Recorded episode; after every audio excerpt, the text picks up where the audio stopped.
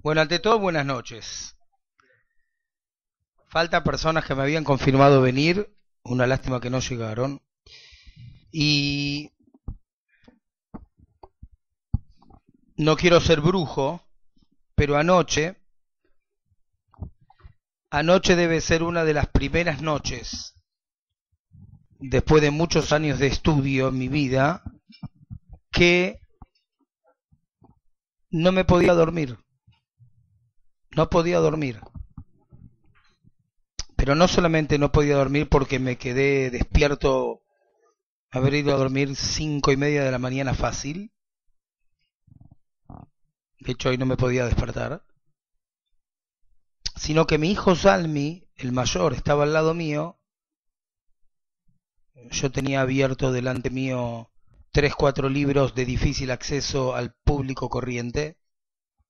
Zohar, escritos de Larizal, Sefer Atemuná, nada, libros que no pasa por saber el idioma, sino que son complejos no solamente en su en, en lo que dicen, sino que encima hay que estar demasiado preparado para leerlos. Y mi hijo Salmi, de 17 años, me escucha leer en voz alta, porque la Torah normalmente se la escucha en voz alta. ¿Por qué? ¿Saben por qué se estudia en voz alta? Se estudia en voz alta para no olvidarse lo que uno dice, lo que uno estudia. Por eso una persona que estudia Torah en voz alta puede recordar lo que estudió 26 años atrás y tal vez ni siquiera hace falta volver a, a, a estudiarlo. Y solamente con darle una mirada, ves la hoja y ya sabes de qué se trata. Ni siquiera tenés que volver a cómo era este tema. Y él se quedó al lado mío y le dije, andate a dormir. Y me dice, me dice, no, me quiero quedar escuchando. Le dije, no, andate a dormir. Tiene 17 años. Me dijo, no, hola. Y me dijo, no, no me estoy quedando para jugar. Me estoy quedando para aprender. Y se quedó hasta las cinco y media de la mañana. Despierto con los ojos así.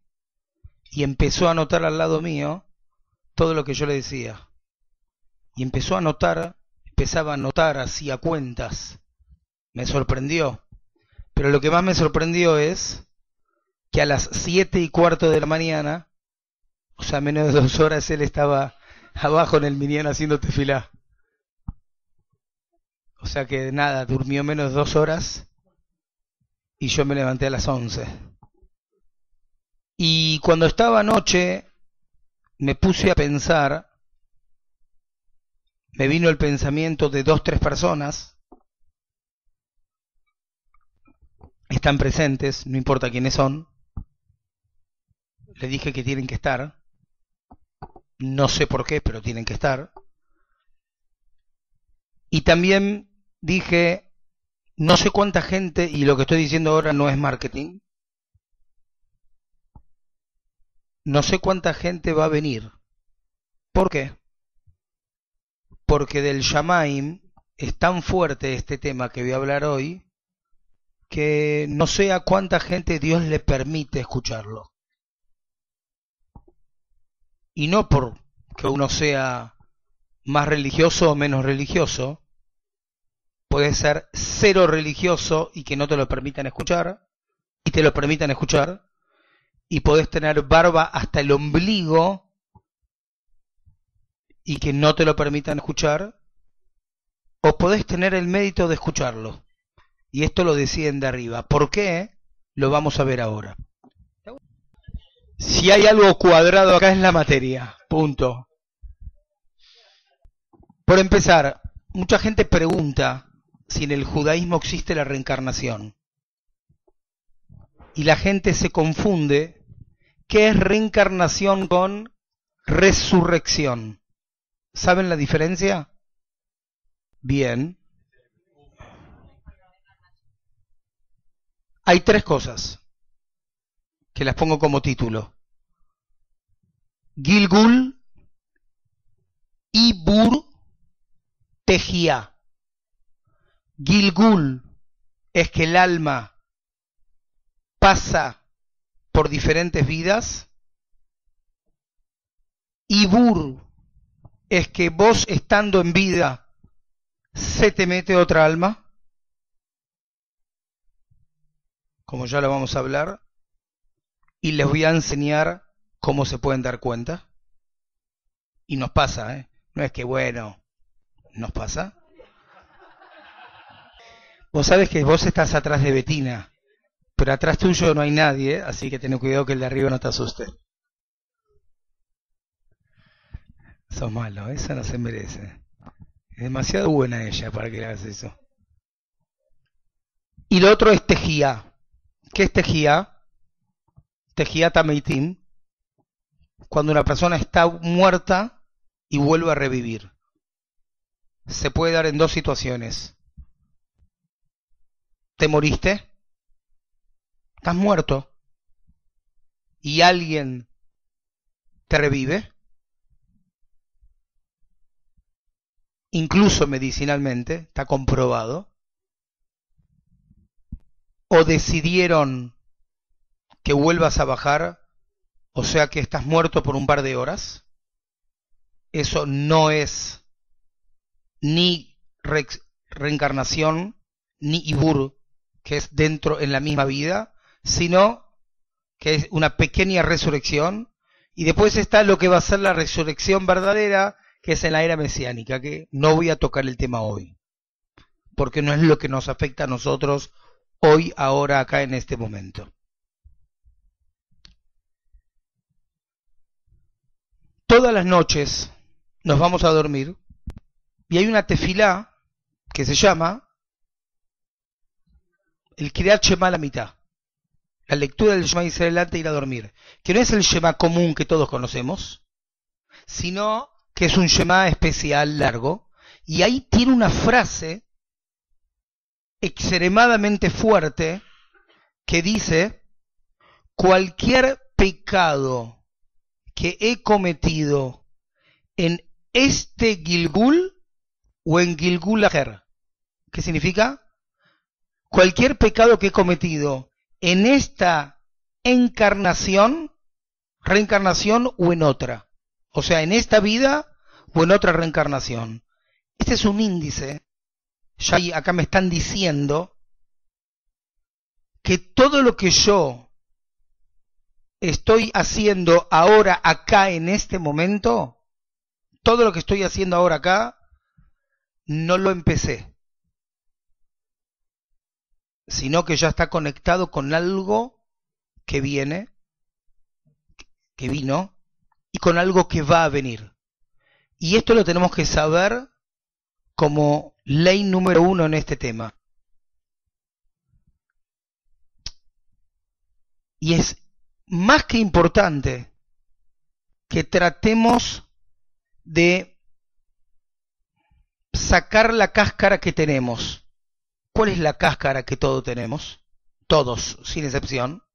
La cáscara normal y natural que tenemos. La materia. Es natural al ser humano. Ahora, 45 minutos, tratémonos de olvidarnos lo máximo posible de la materia. En lo máximo que podamos. Y tratemos de salir del, de la lógica normal a la cual estamos acostumbrados a comer, dormir, trabajar, pasear, vivir, etcétera, etcétera.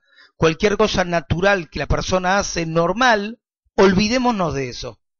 ¿Por qué? Porque tenemos, para poder captar lo que voy a explicar, tenemos que un poquito tener una sensibilidad que para poder tenerla, tenemos que salir de, qué linda pulsera que tengo. O sea, correrme, correrme de eso. Es autoobligación correrse porque si no eso no me lo va a permitir. Partamos de una base. ¿Cuál es la base? Adrián, ¿tenés historia en tu vida? Sí, vos, yo, él, el otro.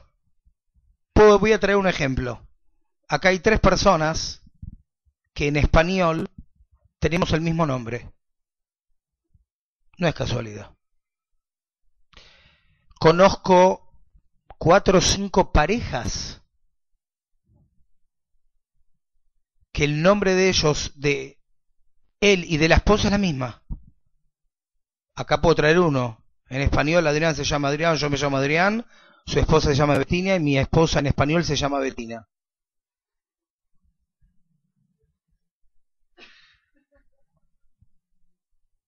Y así puedo traer otros ejemplos. Voy a volver a preguntar. ¿Tenés una historia? Bien. Poppy, ¿tenés una historia? Normalmente cuando le preguntas a una persona cuál es tu historia, te va a decir a partir de que nació. Nací en tal lugar, mis padres fueron así, llegaron de tal otro lugar, y así empezamos a narrar la historia de uno hasta donde llegás. Eh, si llegaste a ser abuelo, te nació una nieta, te cambió la vida, eh, entras en otra etapa de la vida, y, así se te casó un hijo, y, y, va pasando y, es como que ves un tapiz de tu vida y a medida que pasa tu vida vas viendo. ¿Te acordás vos cuando eras chico? Ahora lo ves a, tus chicos. ¿No te pasa que fuiste a un acto de, eh, de, de, la escuela de tu hijo o de tu nieto y recordaste cuando vos estabas en ese mismo acto, en ese mismo día, ese 9 de julio, día de no sé qué? Pero el problema es que nuestra historia, y no hablo de pueblo, ¿eh? estoy hablando individual de cada uno de nosotros, nuestra historia personal no comenzó cuando nacimos. ¿Cuándo comenzó? Ni siquiera. Dije no como pueblo. Comienza con Jacob Avinu todas nuestras almas están dentro del alma del tercer patriarca del pueblo judío, Jacob Abinu. Y todas las almas de todos los seres humanos, Yehudim y no Yehudim, dentro del alma de Adam Arishon del primer hombre.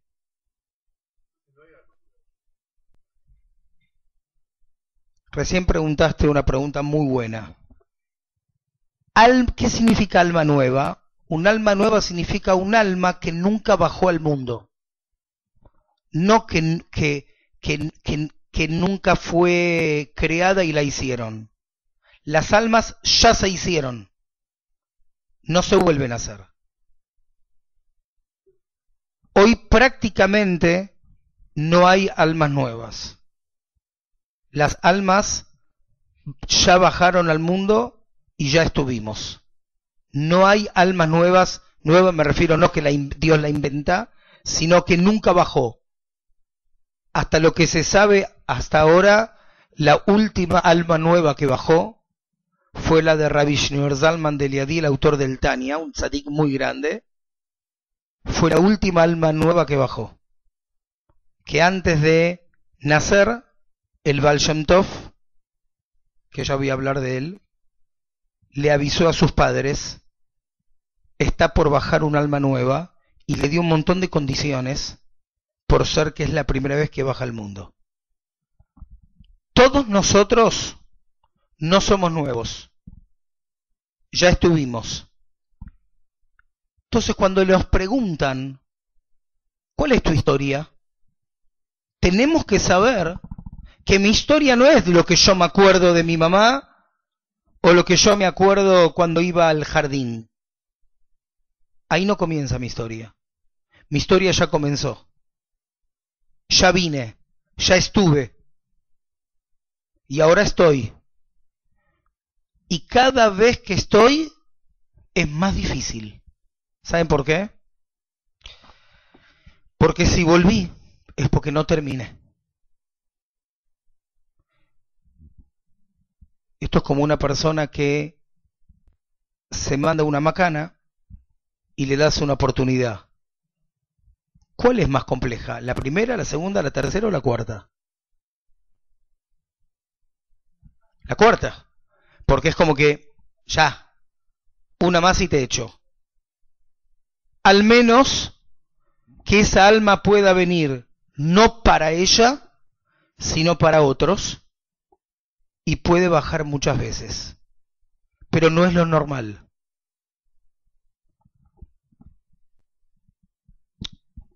Y vamos a traer pruebas de esto. ¿A cuántos seres humanos le pasa que van a un lugar, se sienten cómodos, y van a otro lugar y se sienten incómodos? ¿Pasa? Pero no porque el lugar que te sentiste incómodo es malo, feo, sucio o, o, la persona que lo hizo estuvo mal. No, no, no. Está todo bien, no hiciste nada malo, está todo perfecto. No me sentí cómodo. ¿Por qué? No lo sé. ¿Y por qué la persona que está al lado tuyo está súper cómoda? Tampoco lo sabe. Y si lo sabes, es lo que vos pensás que, que, que es por eso, pero quiero que sepan que no es por eso. ¿Por qué te sentís cómodo en ese lugar? porque ya estuviste. Correcto. Y te voy a hacer una pregunta. ¿Cuántos años tiene este edificio? Cinco. Y si yo me siento cómodo acá, para dar un ejemplo, por traerlo, ¿qué?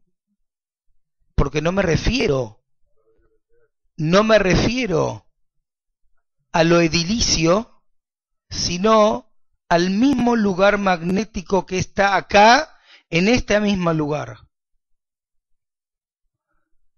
¿Puede ser que este edificio ya estuvo alguna vez acá?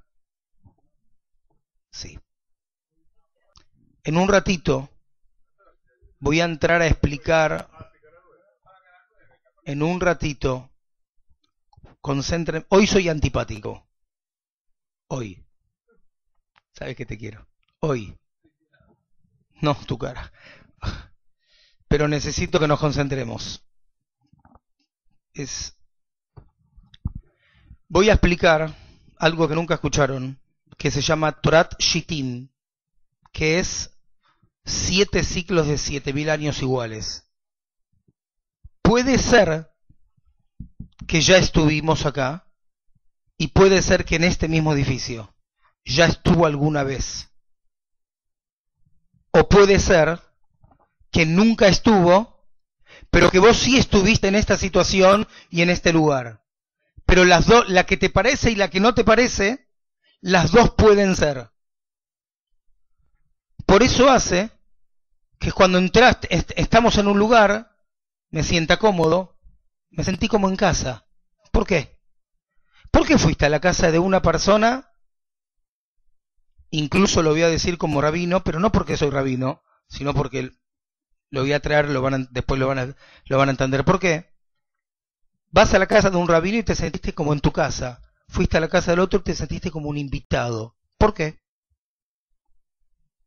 Seguramente porque ahí no estuviste y porque en el otro sí estuviste. Más, ¿no pasa alguna vez que conoces a una persona hace no sé, cinco meses, y le tenés un afecto, un cariño y una piel como si lo conoces hace de, la infancia? Adrián, ¿pasa? ¿Pasa? ¿Me explicás por qué? No hay lógica humana, no hay lógica humana que te permita entender ¿por qué a una persona que nunca viste en tu vida y que lo conociste cuando tenías 50 años, a los dos meses que estás con él, tu amor, tu cariño y tu entrega, hasta puede ser más que la de tu, con tu propio hijo. ¿Me explicás por qué? Porque la historia no comenzó en nuestra vida, en nuestra generación hoy. Miru, please. No comenzó hoy, sino que esto viene de atrás. Y desde este lugar vamos a empezar a avanzar. Esta es regla número uno. Ya estuvimos. Esta es una más. Y no sabemos si volvemos. Pero ya nos vimos. Lo vamos a ver ahora. No solamente eso, porque aparte es importantísimo saber quién fuiste y saber por qué estás.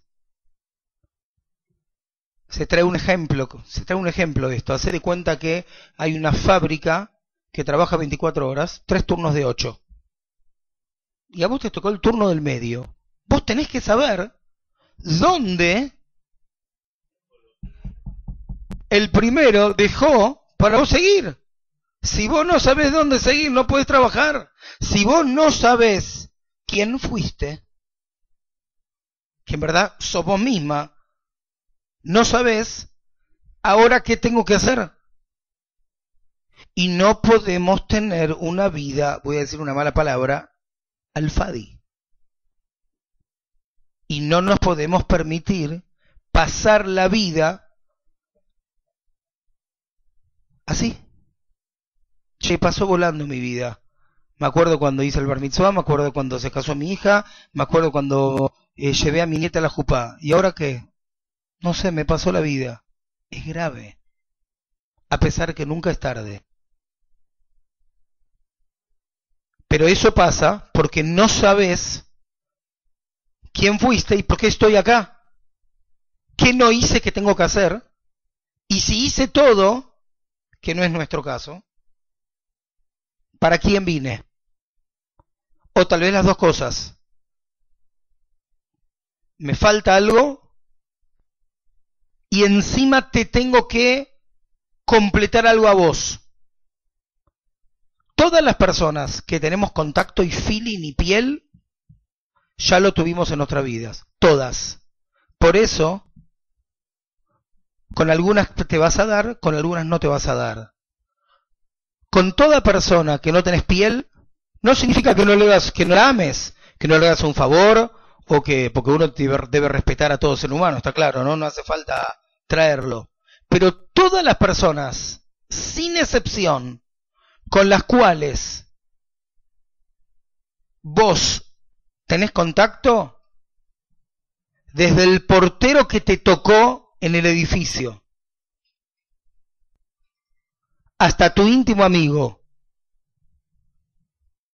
el hermano que te tocó, la esposa que te tocó, el rabino que te tocó, el socio que te tocó. Todos, sin excepción, estamos conectados y volvimos y tenemos una misión. Y por eso no es casualidad que uno se conecta con uno y no se conecta con otro. Vos como un alma goy pudiste caer dentro de un alma judía, sí. Vos como un alma judía pudiste estar dentro de un alma goy, sí. Ya lo vamos a hablar. Sí.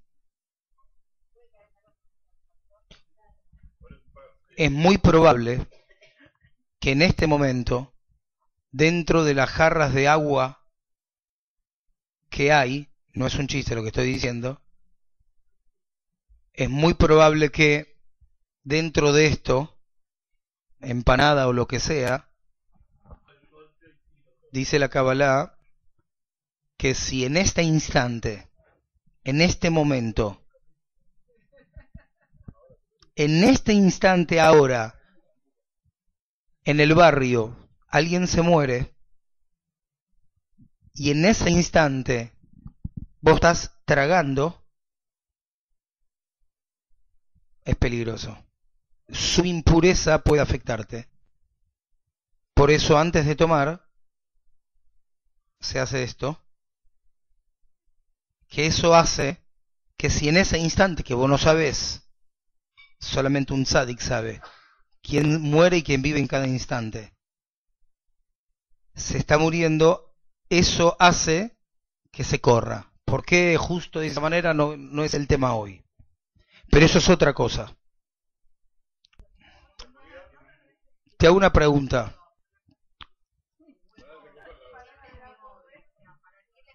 Te hago una pregunta. Esta misma empanada, ¿a vos te gusta? A mí no. Un ejemplo. Mentira. ¿Por qué a mí no me gusta y le tengo rechazo? Es porque seguramente yo no estoy conectado con lo que hay ahí adentro, que no lo quiero decir ahora y lo voy a traer después. Y por eso a vos te gusta y a mí no. Y tu alma sí tiene una conexión con eso y yo no lo tengo.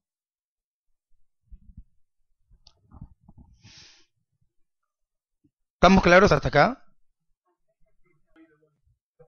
Correcto. No, no, no, no pasa por difícil, complejo. No es difícil. De querer. Muy bien lo que dijiste. Cada uno de los que estamos acá, es decir, de los que Dios eligió que tengamos el mérito de estar acá sentados, porque si uno quería venir y no vino, es porque Dios no quiso que venga. Y si uno vino es porque Dios quiso que uno esté acá. Cada uno de los que Dios eligió es porque tenemos que escucharlo y, y, y tenemos que saber querer entenderlo. ¿Cuál es la palabra más natural humanamente? Yo. Yo. ¿Quién sos? No pasa que un chico golpea la puerta. ¿Quién es? Yo. Es natural, ¿correcto? El hombre está hecho imagen y semejanza de Dios. El primer mandamiento dice, Anoji, vale lo queja, yo soy tu Dios que te saqué de la tierra de Egipto. Yo.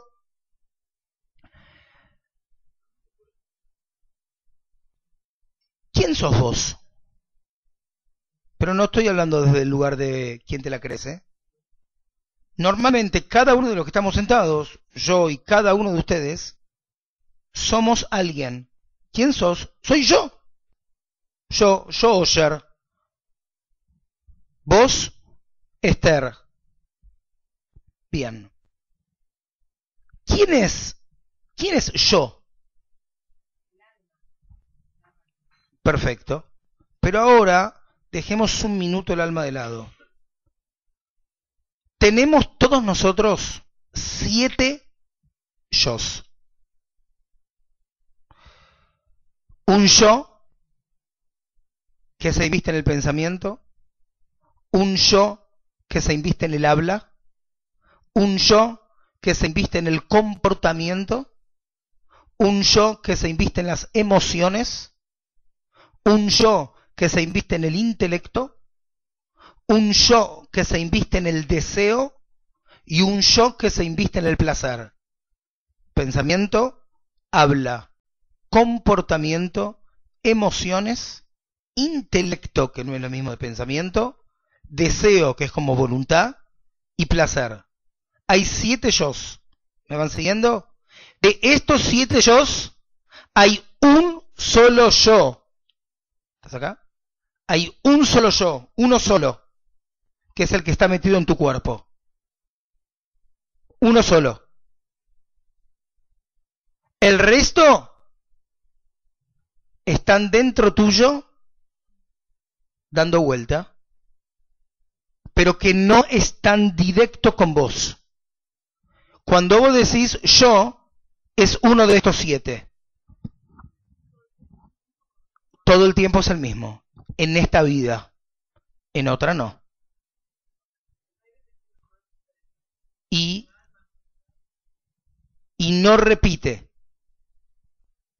En mi vida anterior, para dar un ejemplo, si en esta vida soy, soy, soy, por ejemplo, el yo del placer, en mi vida anterior pude haber sido el yo del comportamiento y tal vez en la otra el yo de las emociones. Hay un yo principal, que es como la columna vertebral que me sostiene. Y hay otros seis yo que están dando vuelta. ¿Puede haber en la vida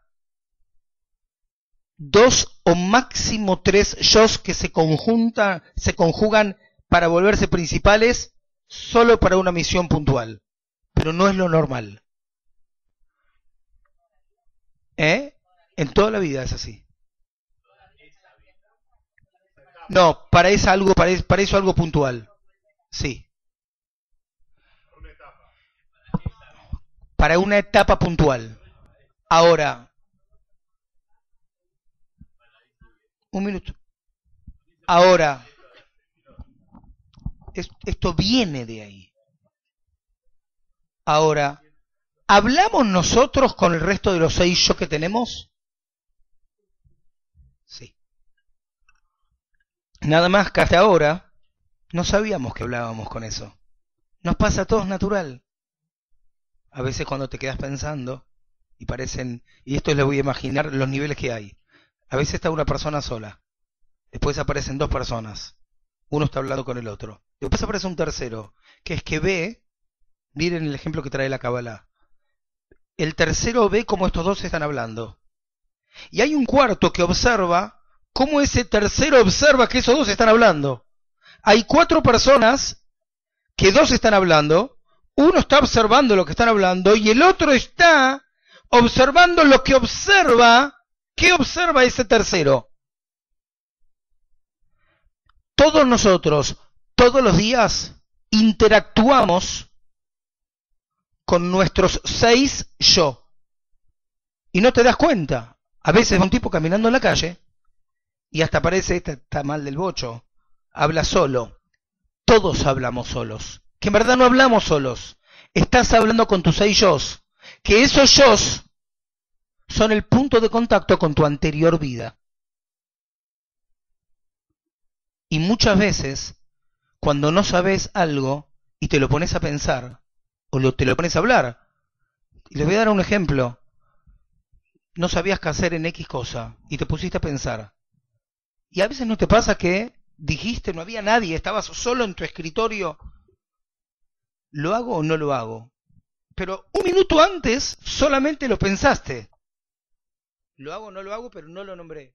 Y a los dos segundos, estabas solo, sacaste de tu boca, ¿lo hago o no lo hago? ¿Qué pasó? Tu yo que puede ser hoy en esta vida intelecto, se conectó con el yo de otra vida tuya que en la otra vida fue pensamiento y en otra habla. Y estás constantemente hablando con ellos. La diferencia es que esto nos pasa a todos. Judíos, no judíos, nos pasa a todos. El problema que hay es que no sabemos que esto es así. Ahora ya lo saben. Y es natural. ¿Por qué es así? Porque tenés que saber de dónde venís. ¿Sabés por qué no pensamos igual? Y no estoy hablando de mi razonamiento de Torah y el otro que no es religioso razona diferente. No estoy hablando de eso. En cualquier cosa.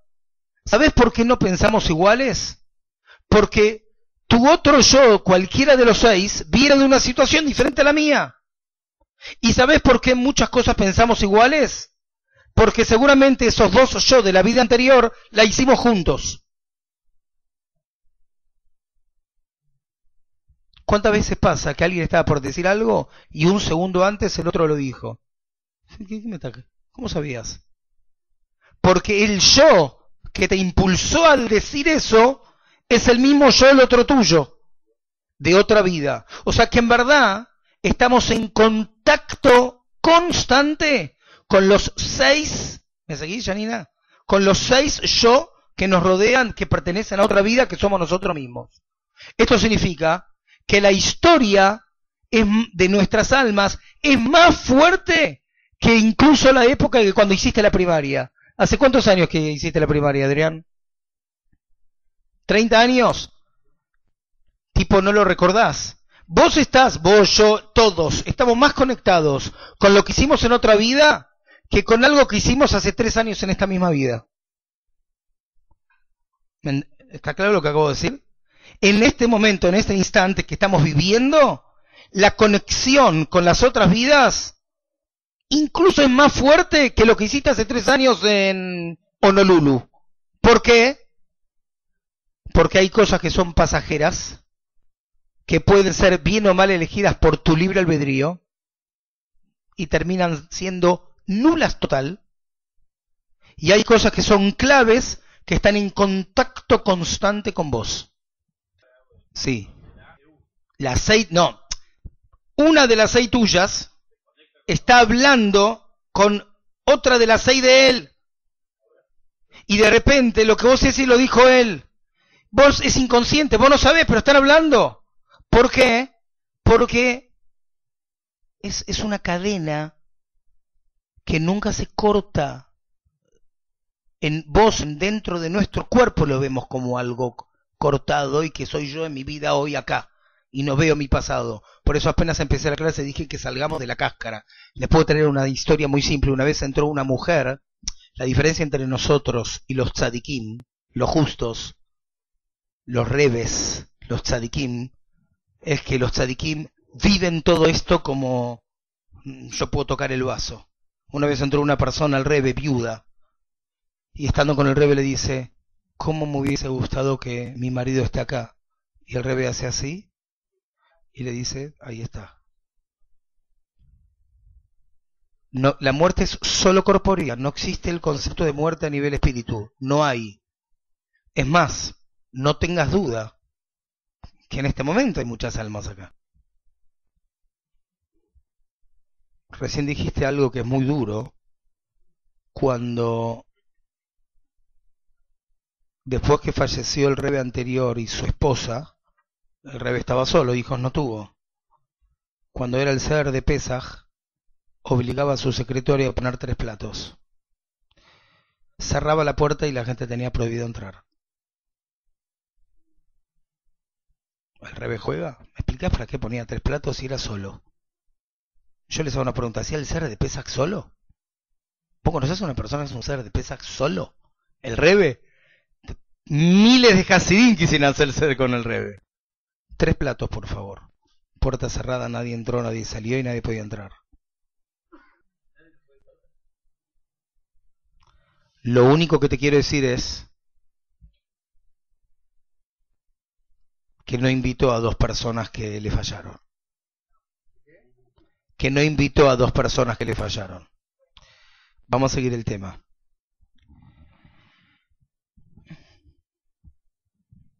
¿En qué momento, cuando nacemos, nos dicen lo que tenemos que hacer? Esto se llama Zmampito. Zmampito significa estado intrauterino. ¿Cuándo es el estado intrauterino? Pito de pez de boca. Muy bien, Poppy. ¿Cuándo es el estado intrauterino? ¿Dónde es? En el momento más espiritual dentro de la materia. Cuando el feto es materia, pero es... Eh, ¿Visto como un bebé que recién nace? que ¿Por qué uno le tiene tanta ternura a un bebé? Porque ese es, tiene maldad, o sea, es como que es lo más divino dentro de... De, hecho, el, el, el, el, parir es una de las maravillas más grandes que hay en la vida. En el momento, está escrito que hay, hay historias, muchas historias en el Talmud, de mujeres embarazadas, que se apoyaban en las ventanas de la casa de estudio de la yeshiva. ¿Sé por qué? Para que el momento de ese estado intrauterino, que es muy fuerte, se retroalimenta con toda que va escuchando. ¿O por qué es casualidad cuando el bebé escucha la voz del padre o de la madre lo reconoce enseguida? ¿De dónde? Porque lo escucha. Estando adentro, ya sabe lo que pasa afuera. Ese momento es clave al pica balá hay un montón de cosas que una embarazada no puede hacer. Un montón. No mires algo negativo, eh, no comas esto, no... Eh, ¿Por qué? No por vos. Vos te querés que... Ay, porque me causa náuseas. Esas, esta es una cáscara natural, una investidura natural que te causa náuseas. Ay, no, no puedo comer esto porque trae vómitos. Eso es lo que vos pensás. Ahí adentro de ese alimento hay algo que esa alma que está en el feto lo rechaza completamente y en vos se refleja como una náusea. Pero en verdad no es una náusea, es algo mucho más fuerte. Que es el tiempo del Zman Pitó, que es el tiempo de estado intrauterino. Y dice la Kabbalah lo siguiente, el estado intrauterino es el pasillo intermedio que transmite el alma. En ese momento, en ese estado de feto, se le dice al alma la misión que tiene en la vida y se le renueva el chip. No le cambian el chip. Se le renueva. Le hacen acordar dónde estaba y lo que tiene que seguir haciendo, como el ejemplo de la fábrica y los tres turnos. Todo esto lo tenemos dentro de nosotros. Ahora yo les hago una pregunta. ¿Vos te acordás lo que hiciste Francis cuando tenía tres años? No, no, no nos acordamos. No nos acordamos lo que hice hace diez años. ¿Cómo entonces nos podemos acordar lo que recibimos cuando cada uno de nosotros éramos feto? Cuando en verdad lo más importante que, lo que de lo que nos tenemos que acordar es lo que no nos acordamos. Y ahí está la llave. Todos nosotros, en ese momento de estado intrauterino, recibimos una información única. ¿Por qué esos mensajes, esa información que está dentro de ese chip, de esa computadora, llamada alma, que te la entregan en ese momento, antes de nacer, ¿Por qué no nos es claro el mensaje? ¿Por qué? ¿Me va a afectar a el albedrío? ¿Por qué?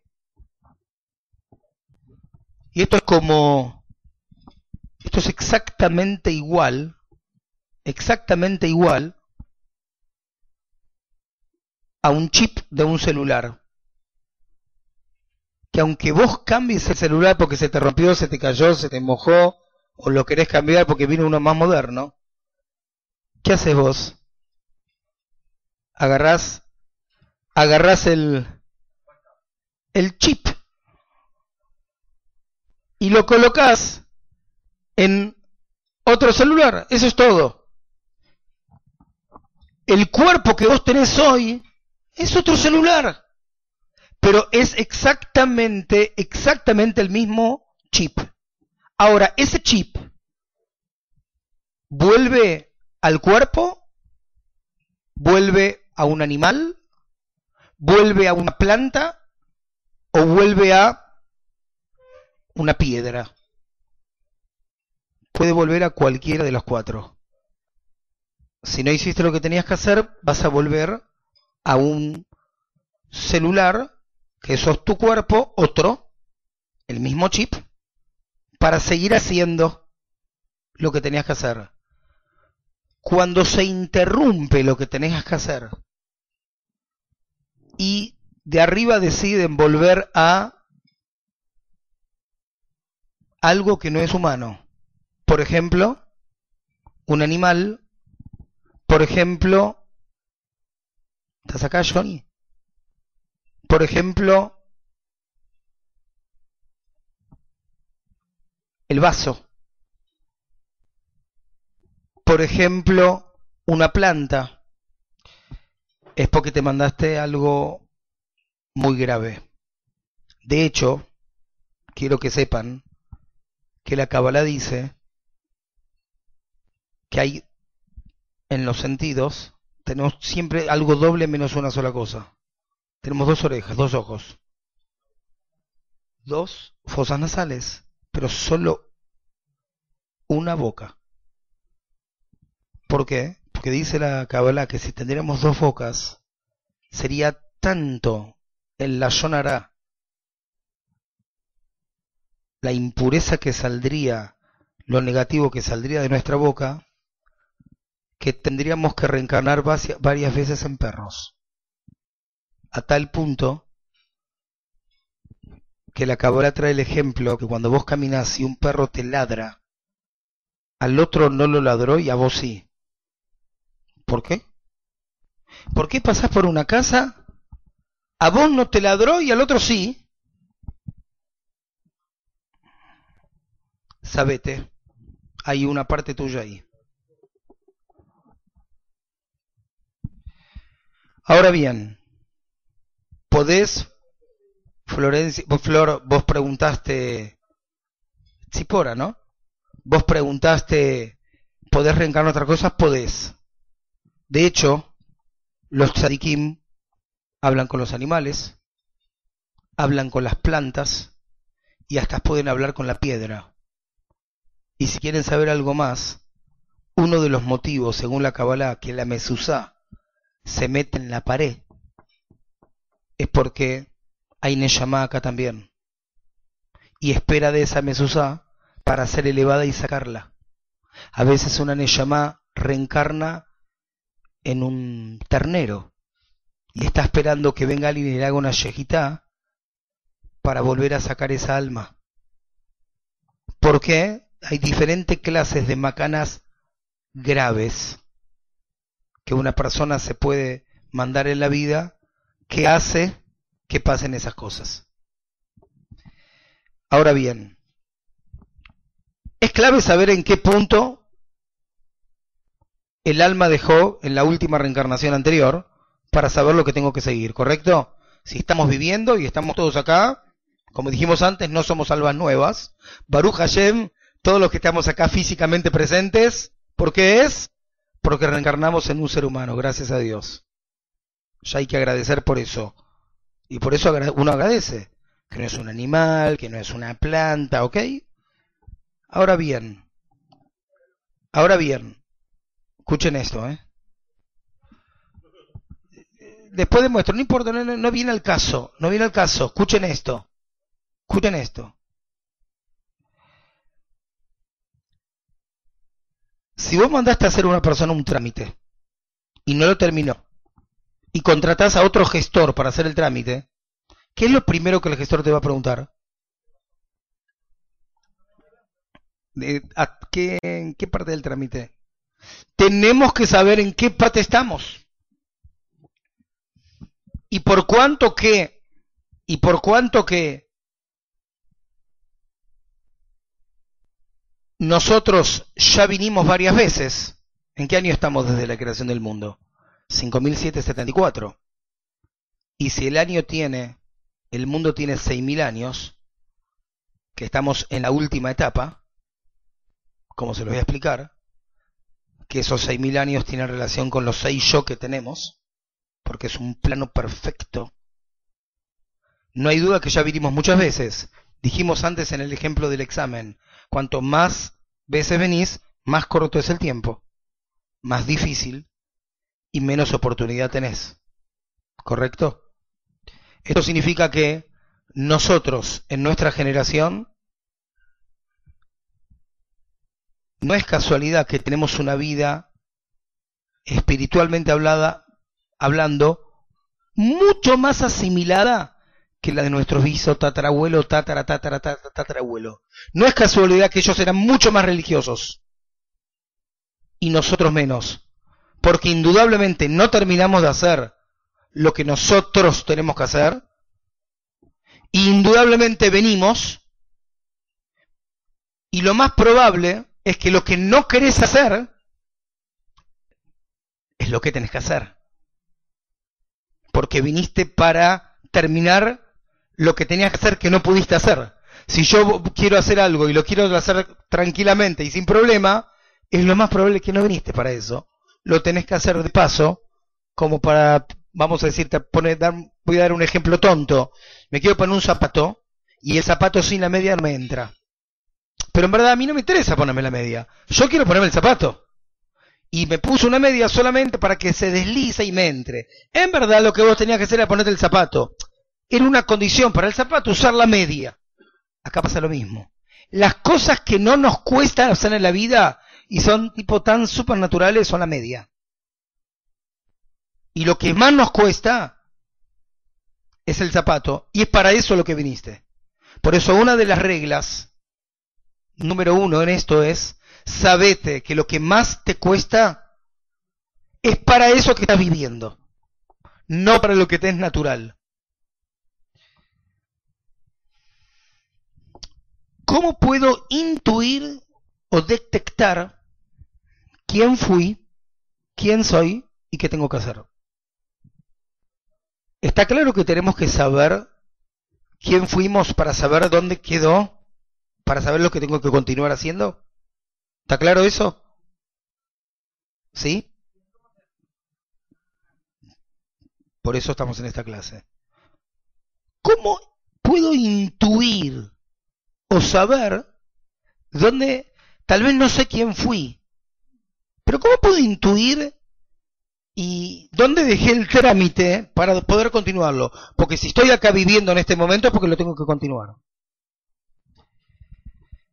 Antes de entrar a contestar este tema, que es clave, y aparte voy a traer muestras de la Torah, quiero explicarle algo que se llama, dejamos un minuto de costado todo lo que hablamos, ¿eh? un segundo, tres segundos, tres minutos, algo que se llama Torat Shittim.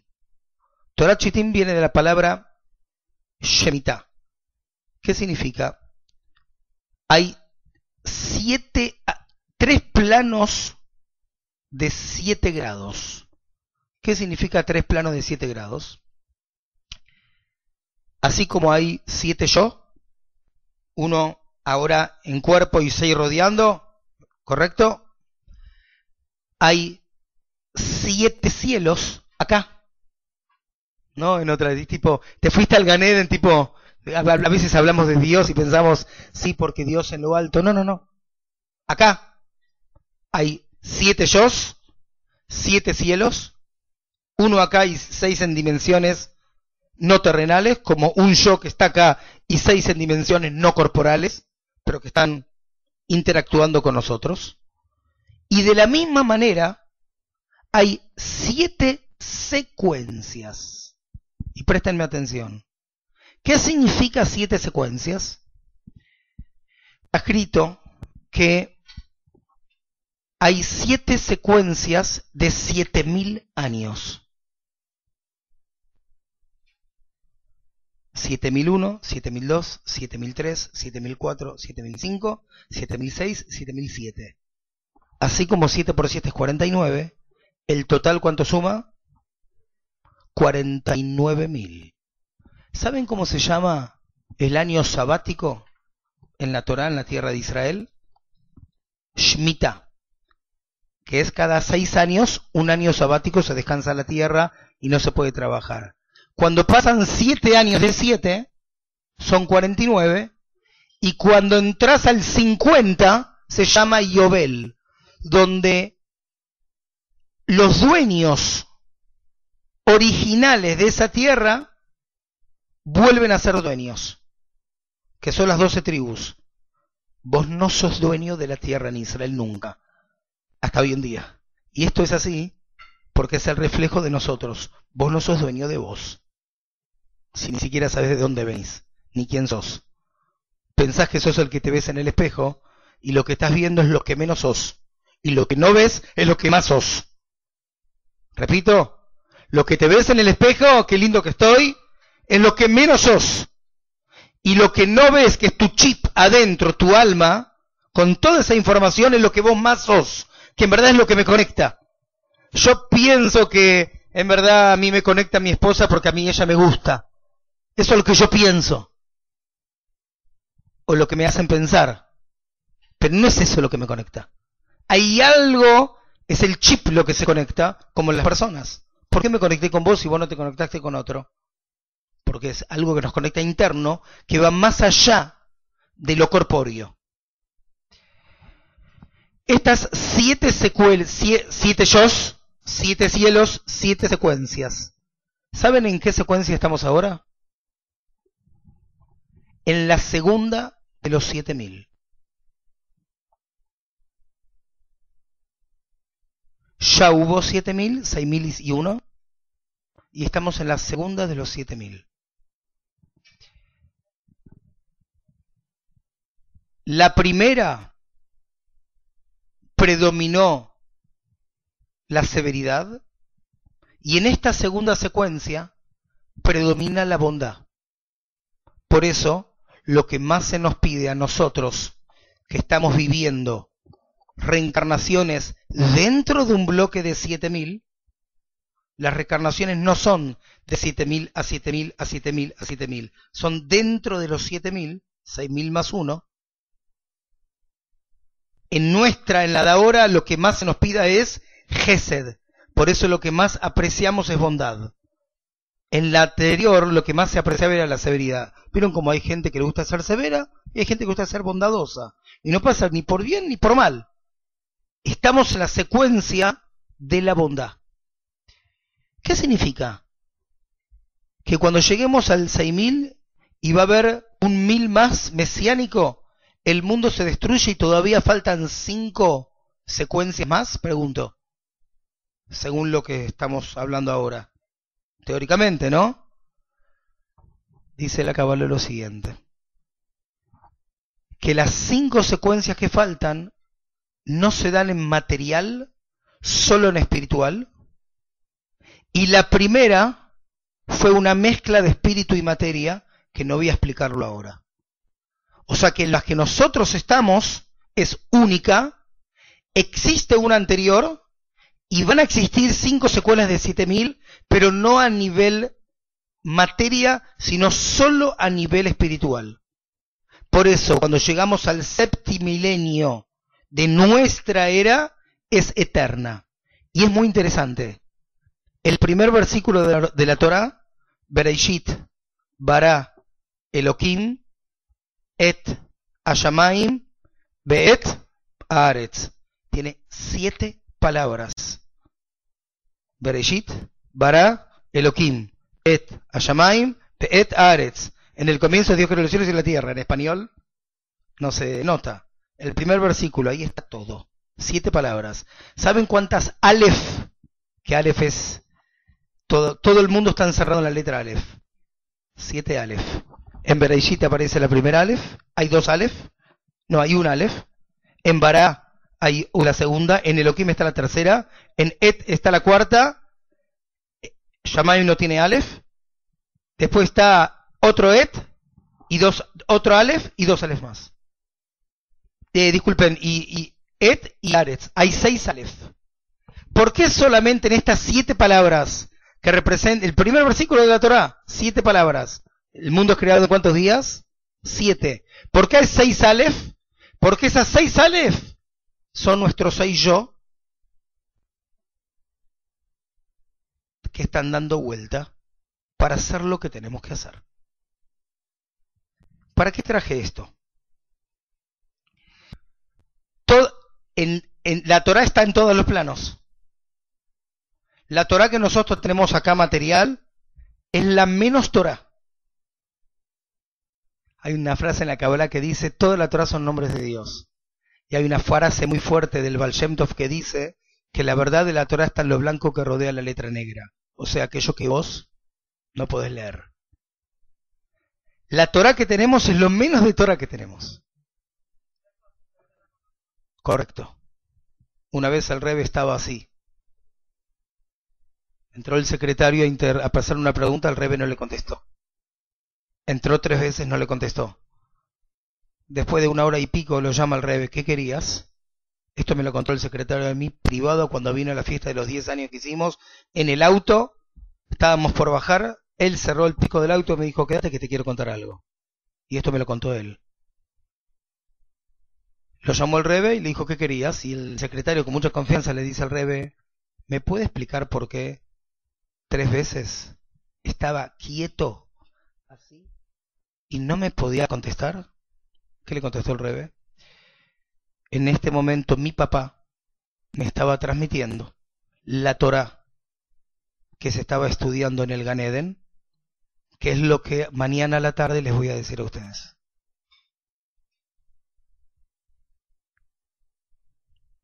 Para que tengamos noción que esto va más allá del mantel blanco y rojo que tenemos adelante. ¿Seguimos o paro acá?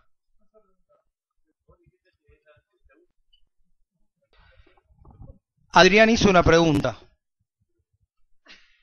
¿Por qué no nos dicen ¿Qué tenemos que hacer? El chip, lo más importante que tenemos. Dos respuestas.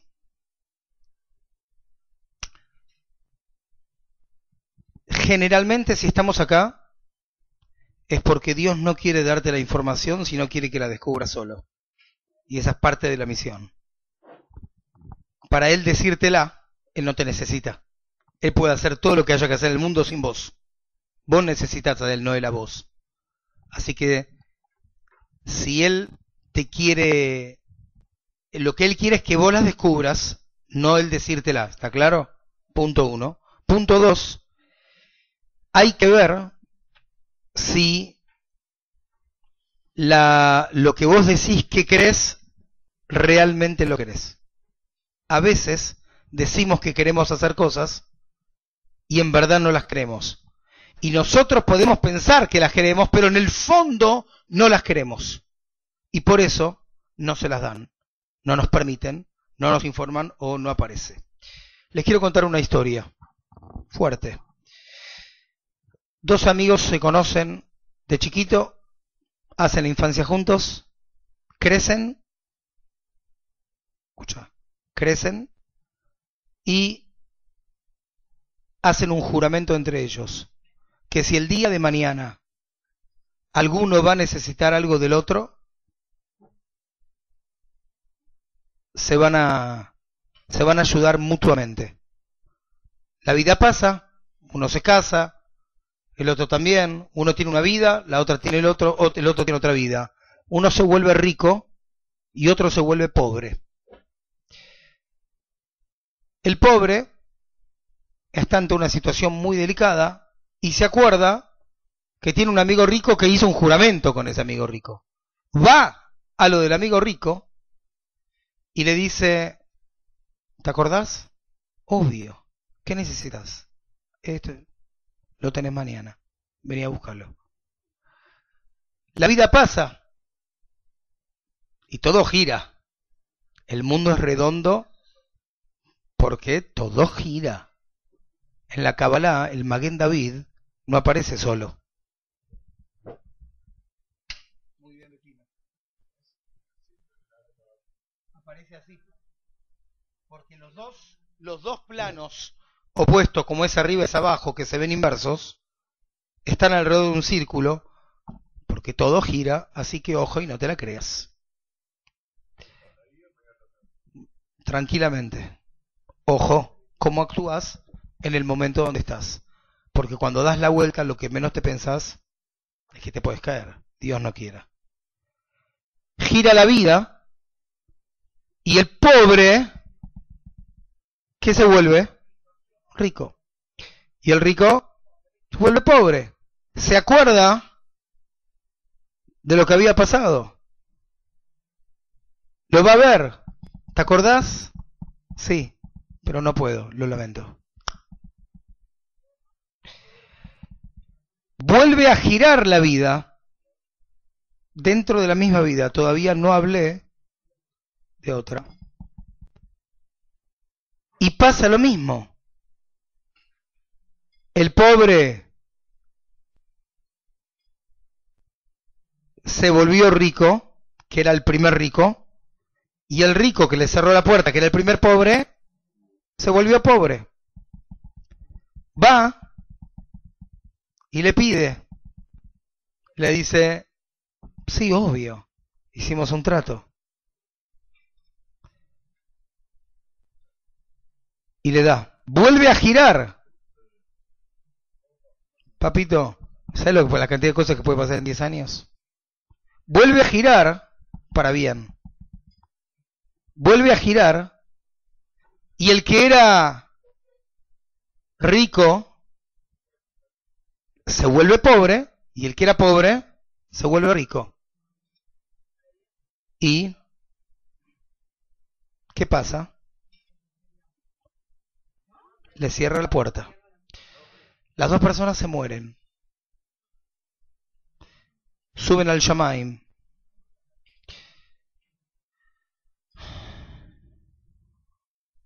Suben al cielo. Disculpame. Suben al cielo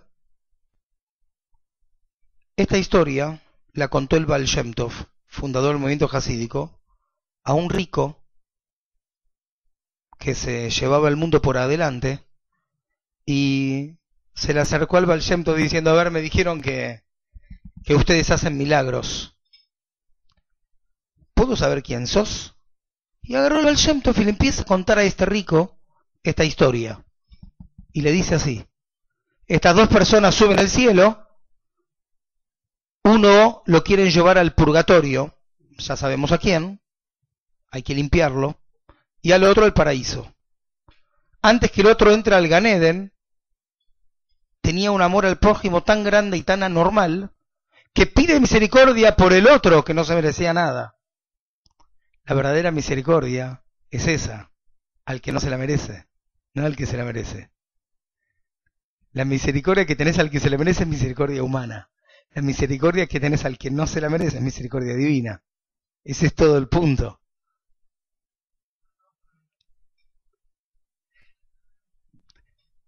Pide misericordia y decretan, decretan que ambos vuelvan a bajar. Bajan de nuevo y el Baal le dice al rico, y le dan una sola oportunidad. Y el rico se empieza a poner blanco, serio, y le dice, ayer a la noche, en la nieve de Rusia, un pobre que tenía hambre me golpeó la puerta. Le abrí estaba muy ocupado, porque tenía cosas más importantes en mi vida que hacer, y le dije que venga otro día. Hoy a la mañana lo encontraron muerto. En este momento lo están enterrando. Y agarra el rico blanco, le dice al Baal ¿esa es la tercera oportunidad? Y el Baal le contesta, vos lo dijiste.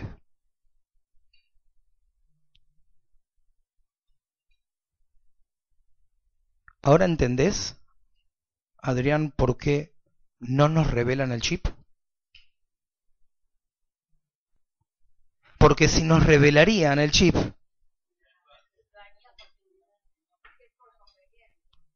tenemos que saber, y sepámoslo, déjalo, déjalo, déjalo, déjalo. Gracias. Tenemos que saber, tenemos que saber, muchas gracias, tenemos que saber que este es el motivo por el cual nos dicen el chip. Y por eso les pido y me pido, porque yo no estoy ni más ni menos exento que ustedes, que tengamos sumo cuidado cuando alguien nos pide algo. Y no necesariamente tiene ese plata, cualquier cosa. Y decimos que no. Tengamos cuidado porque no sabes si esa es tu última oportunidad y te están observando. ¿Está claro hasta acá? 100% o puedes tener siete pruebas más y esta es una. Y lo más probable es que te agarren de sorpresa. Porque si no, deja de ser esa, esa prueba lo más probable es que te agarren de sorpresa. Lo más probable es que cuando más apurado estás, cuando más lío en la fábrica tenés, cuando menos ganas tenés de atender el teléfono, cuando 400 líos te agarraron en ese día, justo te llamó, no sé, o quien sea, y, eh, pero ahora, y vos no te das cuenta que el que te llamó ni siquiera sabía lo que pasaba, porque él no lo sabe, y a vos te llamó en tu lógica en el peor momento, y ella ya es una señal que quiero que aprendan hoy, que es tu mejor momento. Lo tenemos que saber. ¿Está claro hasta acá? No, imposible. No sabes, tuve un año de... Es el mejor momento. Sabete. Yo te estoy dando, te estoy dando tácticas para que aprendas a que tengas cuidado y entiendas las señales. Porque ahora estás en frío y cuando te, la, te agarren de sorpresa, no sé si Dios va a tener la bondad de que te acuerdes que hoy estás escuchando esto. Por eso no te revelan el chip. Pero ¿sabés lo que está dentro del chip, Adrián? Que si vos conoces a fulano y tenés una conexión, algo hay. ¿Y saben a qué se parece esto? Hay un ejemplo que traen los sabios en la Kabbalah espectacular. es como el código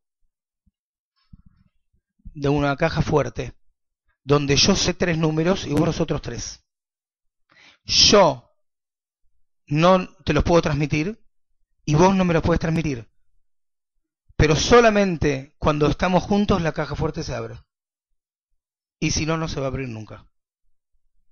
Por ende, con todas las personas que nos conectamos, que fue lo que dije al principio del curso, de la charla, con, con, el que tenés piel, con el que parece que te conoces de hace años, con el que te quedas, con el cual te sentís cómodo, con todos ellos, tenés un código, donde vos tenés una parte y el otro tiene la otra parte.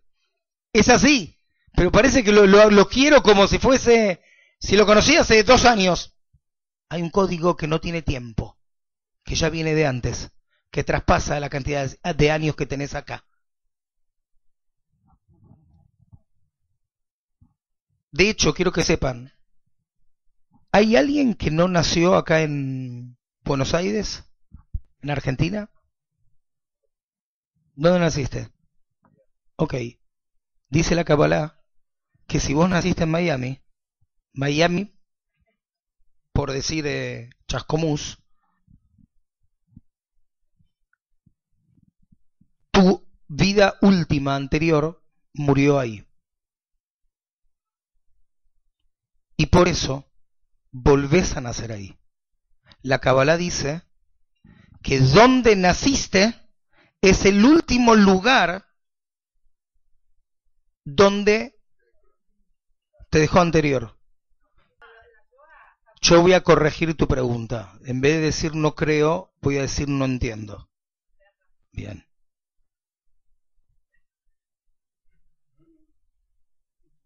Los 6 millones, y te puedo decir las cuantas de cientos de miles en muchos Shoah que hubo en pequeño, menor o mayor medida, no hay duda que volvieron a nacer en ese mismo lugar.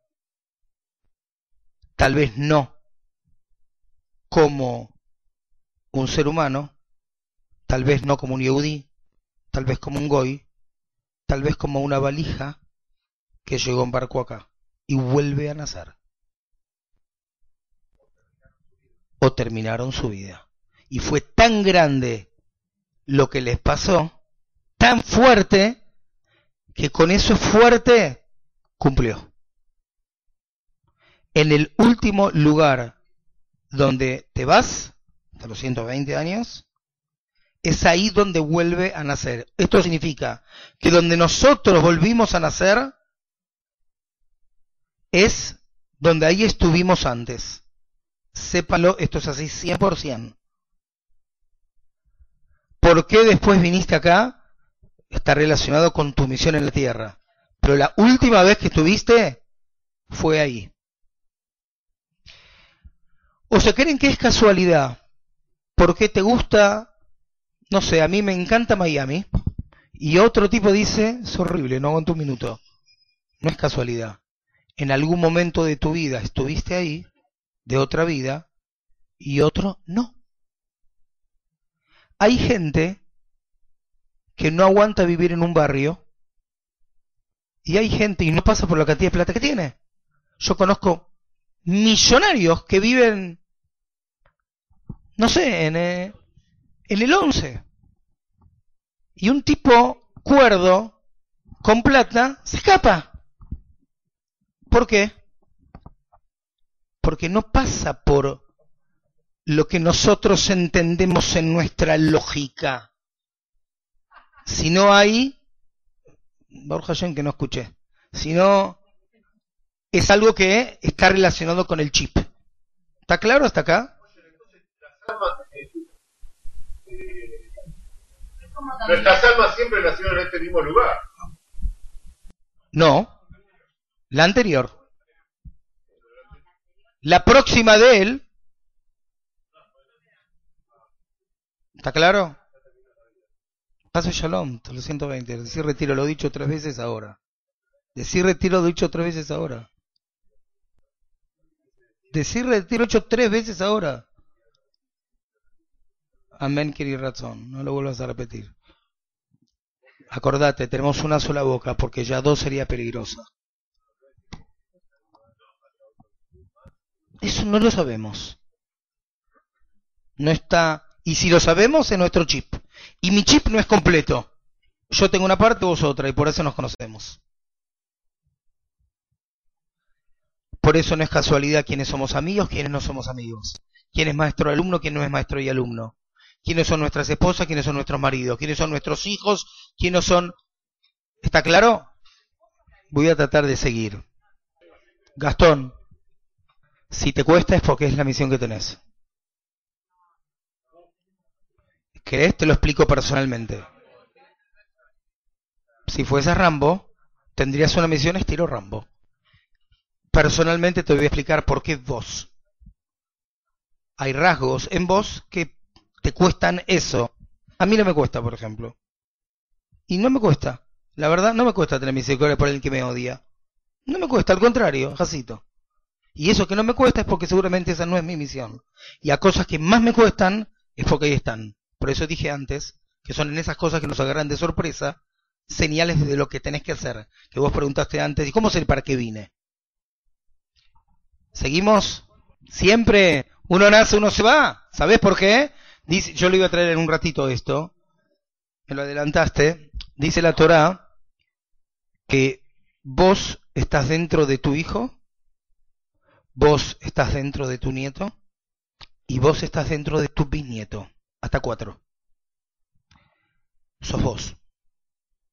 Tu hijo sos vos. Por eso cuando le pasa algo a él te duele más que a vos.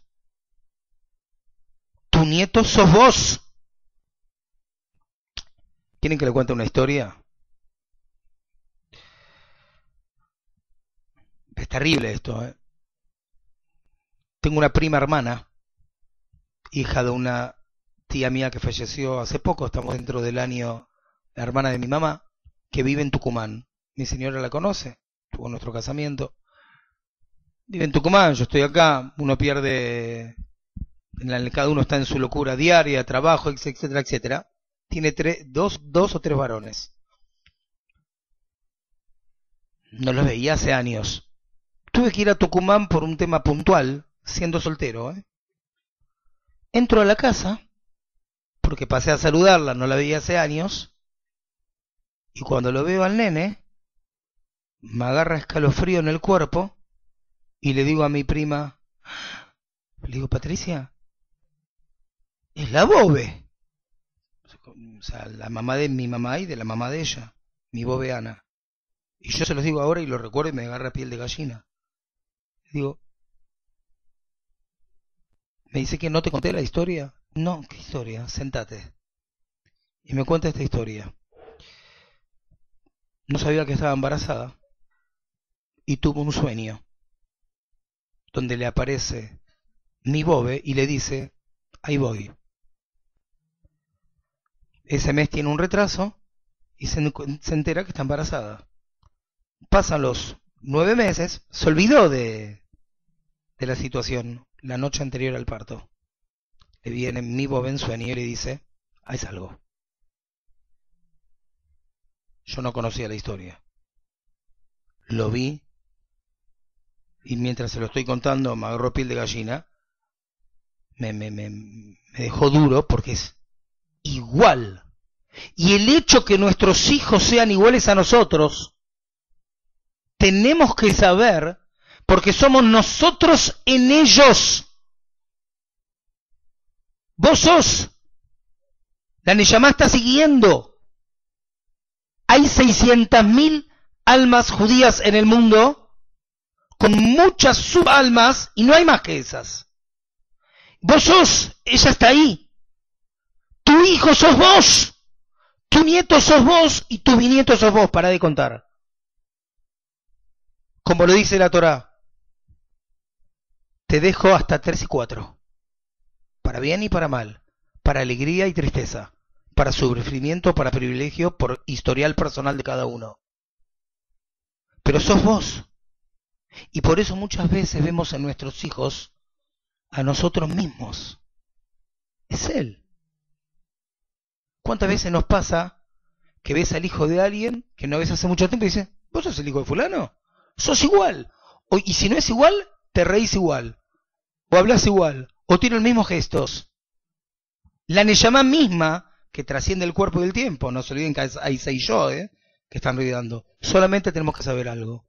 Que tu hijo, en este momento que vive, su yo es uno de los seis que no es el que está incorporado principal en vos.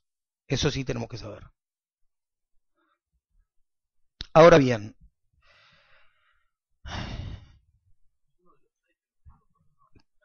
que no está, que no es el principal, que no es el, que no es el materializado. Hay tres elementos que se utilizaron en el Beit HaMikdash para construir el santuario, que de hecho nosotros somos un santuario caminando. Se utilizó cobre, estoy tratando de apurarme, se utilizó plata y se utilizó oro.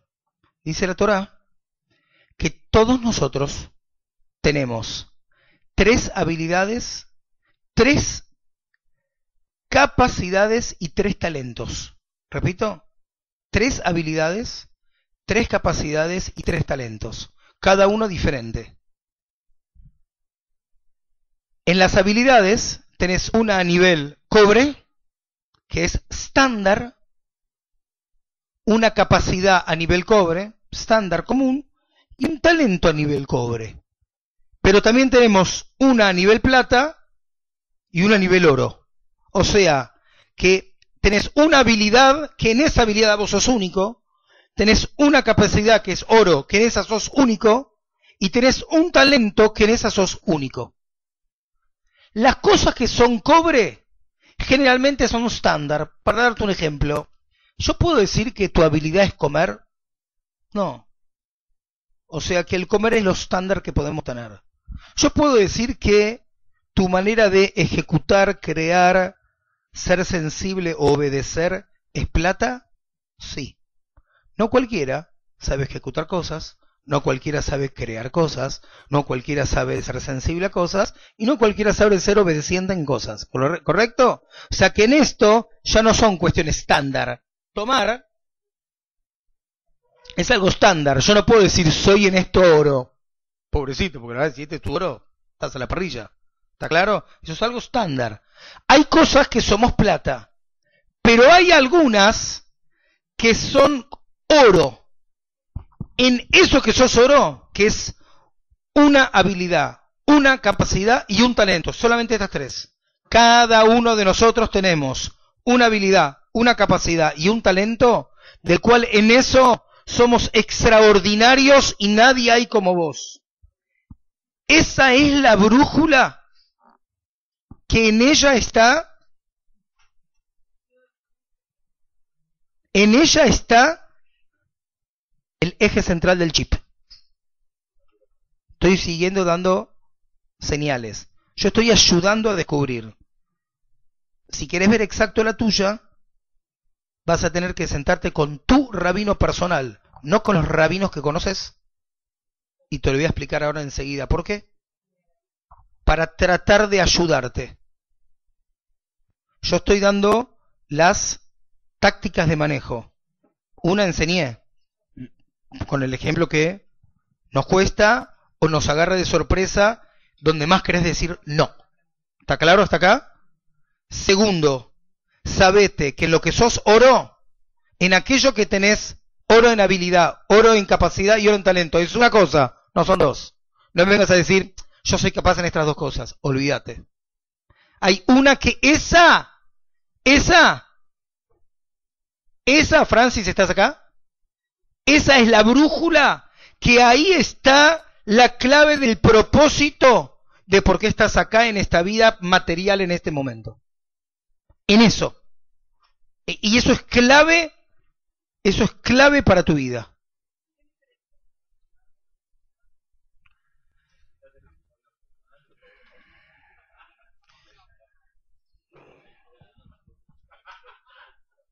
Es una excelente pregunta la que hizo Betina.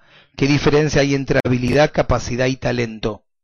La habilidad la podés tener por la capacidad que tenés y gracias a eso llegaste al talento. Las tres están conectadas. Generalmente no volvimos, generalmente volvemos, volvemos a la vida porque no culminaste de utilizar, no culminaste de utilizar ese oro que tenías en capacidad, habilidad y talento, no lo, no, no, no, no, no, no lo terminaste de usar. Por ejemplo, pero trabajo no es oro. Trabajo es estándar o máximo plata, porque eh, está dentro del está dentro del sector que yo nombré antes. Ejecutividad, creatividad, sensibilidad y obediencia que vos utilices tu oro, o sea, el mejor, la mejor capacidad, que, la mejor capacidad, habilidad y talento que tenés para el trabajo, olvídate que vas a volver. Por supuesto, sería ridículo, sería ridículo. Y aquí a Capeja que sería ridículo ridículo completamente, y no es un chiste, sería ridículo completamente pensar que vos viniste para tener una financiera, que vos viniste para tener una estampadora, que vos viniste para trabajar para la FIP, que vos viniste para vender telas, eh, que vos viniste para ser abogado, que vos viniste para una financiera y que vos viniste para ser abogado. Completamente ridículo. La diferencia entre el trabajo de ustedes y el mío es que ustedes trabajan para obtener dinero para algo. Mi trabajo no es para obtener dinero. Porque no es que si a mí me va mejor, como rabino tengo más dinero. La diferencia es que en mi caso, porque así quisieron de arriba, en mi caso, yo sí puedo decir que a lo que yo me encargo puede llegar a ser mi oro. O no, pero sí lo puede llegar a ser. En el caso de las personas que se dedican a trabajo secular, sépanlo que la secularidad y el oro no son compatibles, espiritualmente hablando. O sea, nunca, el, si vos utilizás tu talento, tu habilidad y tu capacidad que tenés a nivel oro en el trabajo, estás por mal camino, no estás haciendo lo que viniste a hacer en la tierra. Y por eso es gravísimo cuando vos volvés de tu trabajo agotada, porque desgastaste la mejor energía que tenés. Y yo te hago una pregunta, ¿sabés por qué Dios te dio esa habilidad? ¿Quién sos? ¿Por qué te dio esa habilidad a nivel oro? ¿Por qué te dio esa capacidad a nivel oro? Que cada uno tenemos una diferente. ¿Quién tanto te la podés creer? En verdad, no te la dio porque vos sos alguien, te la dio porque tenés una misión para hacer. Y si volviste es porque no la utilizaste. Y esa misión se canaliza por los momentos en los cuales no queremos hacer cosas. Cuando te agarran de sorpresa, como el ejemplo que traje antes, como el ejemplo de lo que pasó en la historia del Baal cuando te agarran donde naturalmente no, ni que me paguen. O es en ese momento donde tenés que agarrar tu oro y aplicarlo. Estoy dando, estoy siguiendo, estoy siguiendo con las tácticas, que después cada uno las tiene que escribir y ver cómo las utiliza. Una persona no pudo haber culminado su trabajo porque no aprovechaste. ¿Qué es lo que más perdemos nosotros? El tiempo. La diferencia con los tzadikim, ni duermen. Ni duermen. ¿Cómo? ¿Cuál? Que es cuando no la querés tomar. Eh, eh, eh, es, el punto donde están esperando que vos hagas lo que no querés hacer. Es ahí. Es, y para eso tenés que utilizar el nivel oro que está dentro de tu chip. ¿Está claro? Entró en otra dimensión completamente diferente y es como que cambiaste tu vida. Y empezás a otro nivel otro nivel de oro, otro nivel de plata y otro nivel de cobre, y así vas cumpliendo con tu misión en la tierra. Obvio, Por eso cuanto menos ganas tenés de hacer algo, claro. Cuanto más bronca te da algo, cuando se te, cuando se te cruzó, tenías que ir a un lugar y no podías llegar. Hay todo un motivo. ¿Eh?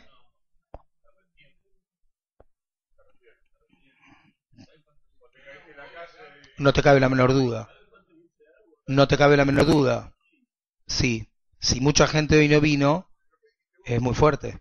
Mucha gente no tuvo el privilegio. No terminé. No estoy juzgando. No terminé.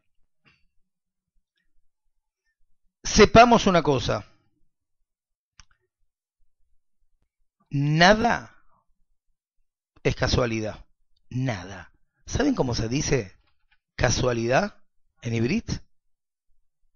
Tipo, uff, mira lo que pasó. ¿Cómo se dice en hebreo? Levante la mano quien lee hebreo.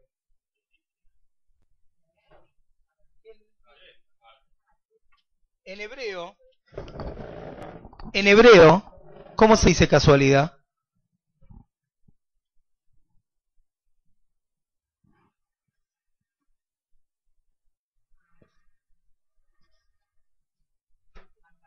Micre. Micre. Micre, de repente. Tipo, uy, qué casualidad. Dice el Zohar que Micre son las mismas letras de la palabra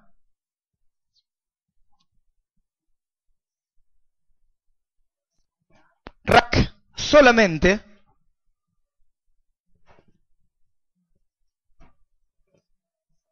Mi Hashem, solo de Dios. Rak mi Hashem. Este es el nombre de Dios. Rak mi Hashem. Porque no hay que hacer, no hay Mikre. ¿Qué es Mikre? Mikre es a vos te la mezclan. A vos te, te, te, hacen sentir que hay un cambio. Y te dijeron Mikre. Uy, qué casualidad, me encontré con vos, no esperaba encontrarte. El último viaje que hice, salí, estaba, saliendo ahí del, del, del salón donde estaba esperando, Estoy caminando y se me acerca una persona, se me acerca una persona y me dice, Shalom. Yo lo miro y le digo, ¿qué tal? Y empiezo a hablar con el tipo. Está estudiando otra conmigo hoy. No importa quién es. Hay todo un motivo por qué lo conocí y, y lo que le afecté en su vida y lo que él tenía que hacer y lo que va a hacer con respecto a nosotros. Todo un motivo. No, voy a decir ahora quién es. Después les digo. Pero vamos a entender por qué me lo encontré. Y decís, yo estaba caminando para ir para la manga de, del... ¿Querés más? Salí a cenar con mi señora en Asian. Estoy sentado comiendo con ella. Y al lado hay una pareja que son ellos dos, son testigos que no miento, y, che, la llamo a Lulu ahora, ¿estará despierta? ¿Será tarde? No, llamala, ¿no? Algo así. Llamala. Empieza a hablar y cortan, y Miriam y yo nos miramos, cortan. Dos días antes le dije a Arielito, mi asistente, sé que tengo ganas de... Tiene que haber algunas parejas jóvenes viviendo en Almagro. Porque la mayoría de gente que yo conozco vive en Palermo. Esto pasó a los dos días. A los dos días. Escuchen esto, no es un chiste, están ellos acá.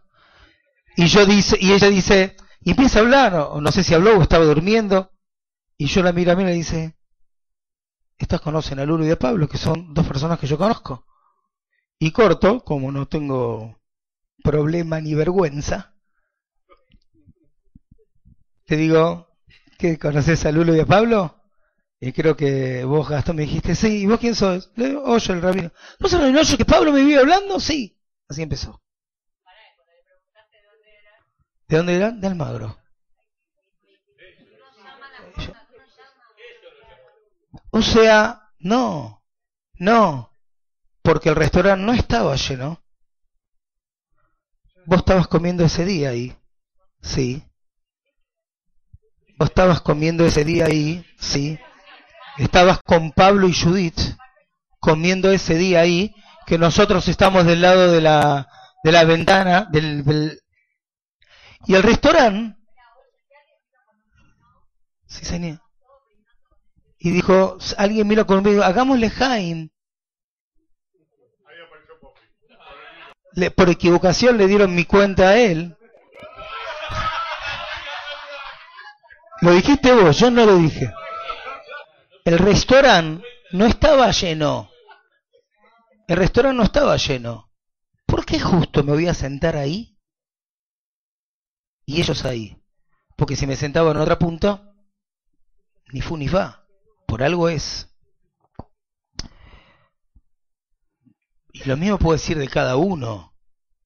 Yo entré de casualidad, mi cre, mi Hashem, a una oficina hace años, hace años, cuando Sosiego se estaba construyendo, hace años, a ver a una persona que ni tengo contacto con él y me dice, estoy ocupado, espérame mientras charla con él.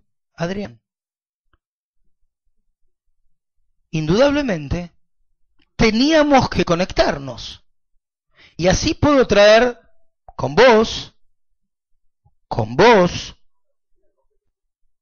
nuestro encuentro en Israel que Francis, tal vez si yo no estaba al lado de él y le decía lo que tenía que decir, que se, derretía frente al cótel, esa cena que vos ni te la esperabas. O sea, no quiero ahora contar, no, no voy a entrar a contar eh, cosas que no corresponden contar del vínculo personal de cada uno, pero lo que quiero decir es, nada es micre.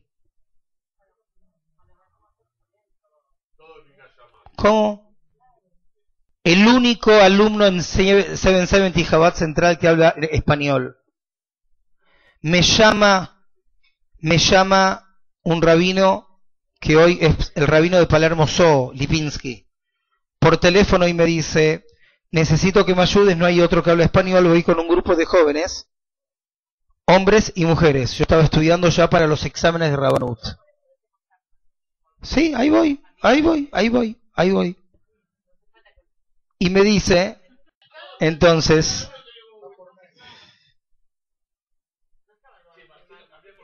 me llama y me dice, mira, voy a ir con un grupo, necesito que manejes a los hombres, no quiero que estén con las mujeres juntas, ellos vienen de Israel de estudiar, y yo le digo, mira, no sé cómo voy a hacer, porque tengo que rendir los exámenes, y él venía en la mitad, y yo, como que después que él sabía, tenía que rendir un examen, y los exámenes de rabino son muy complejos.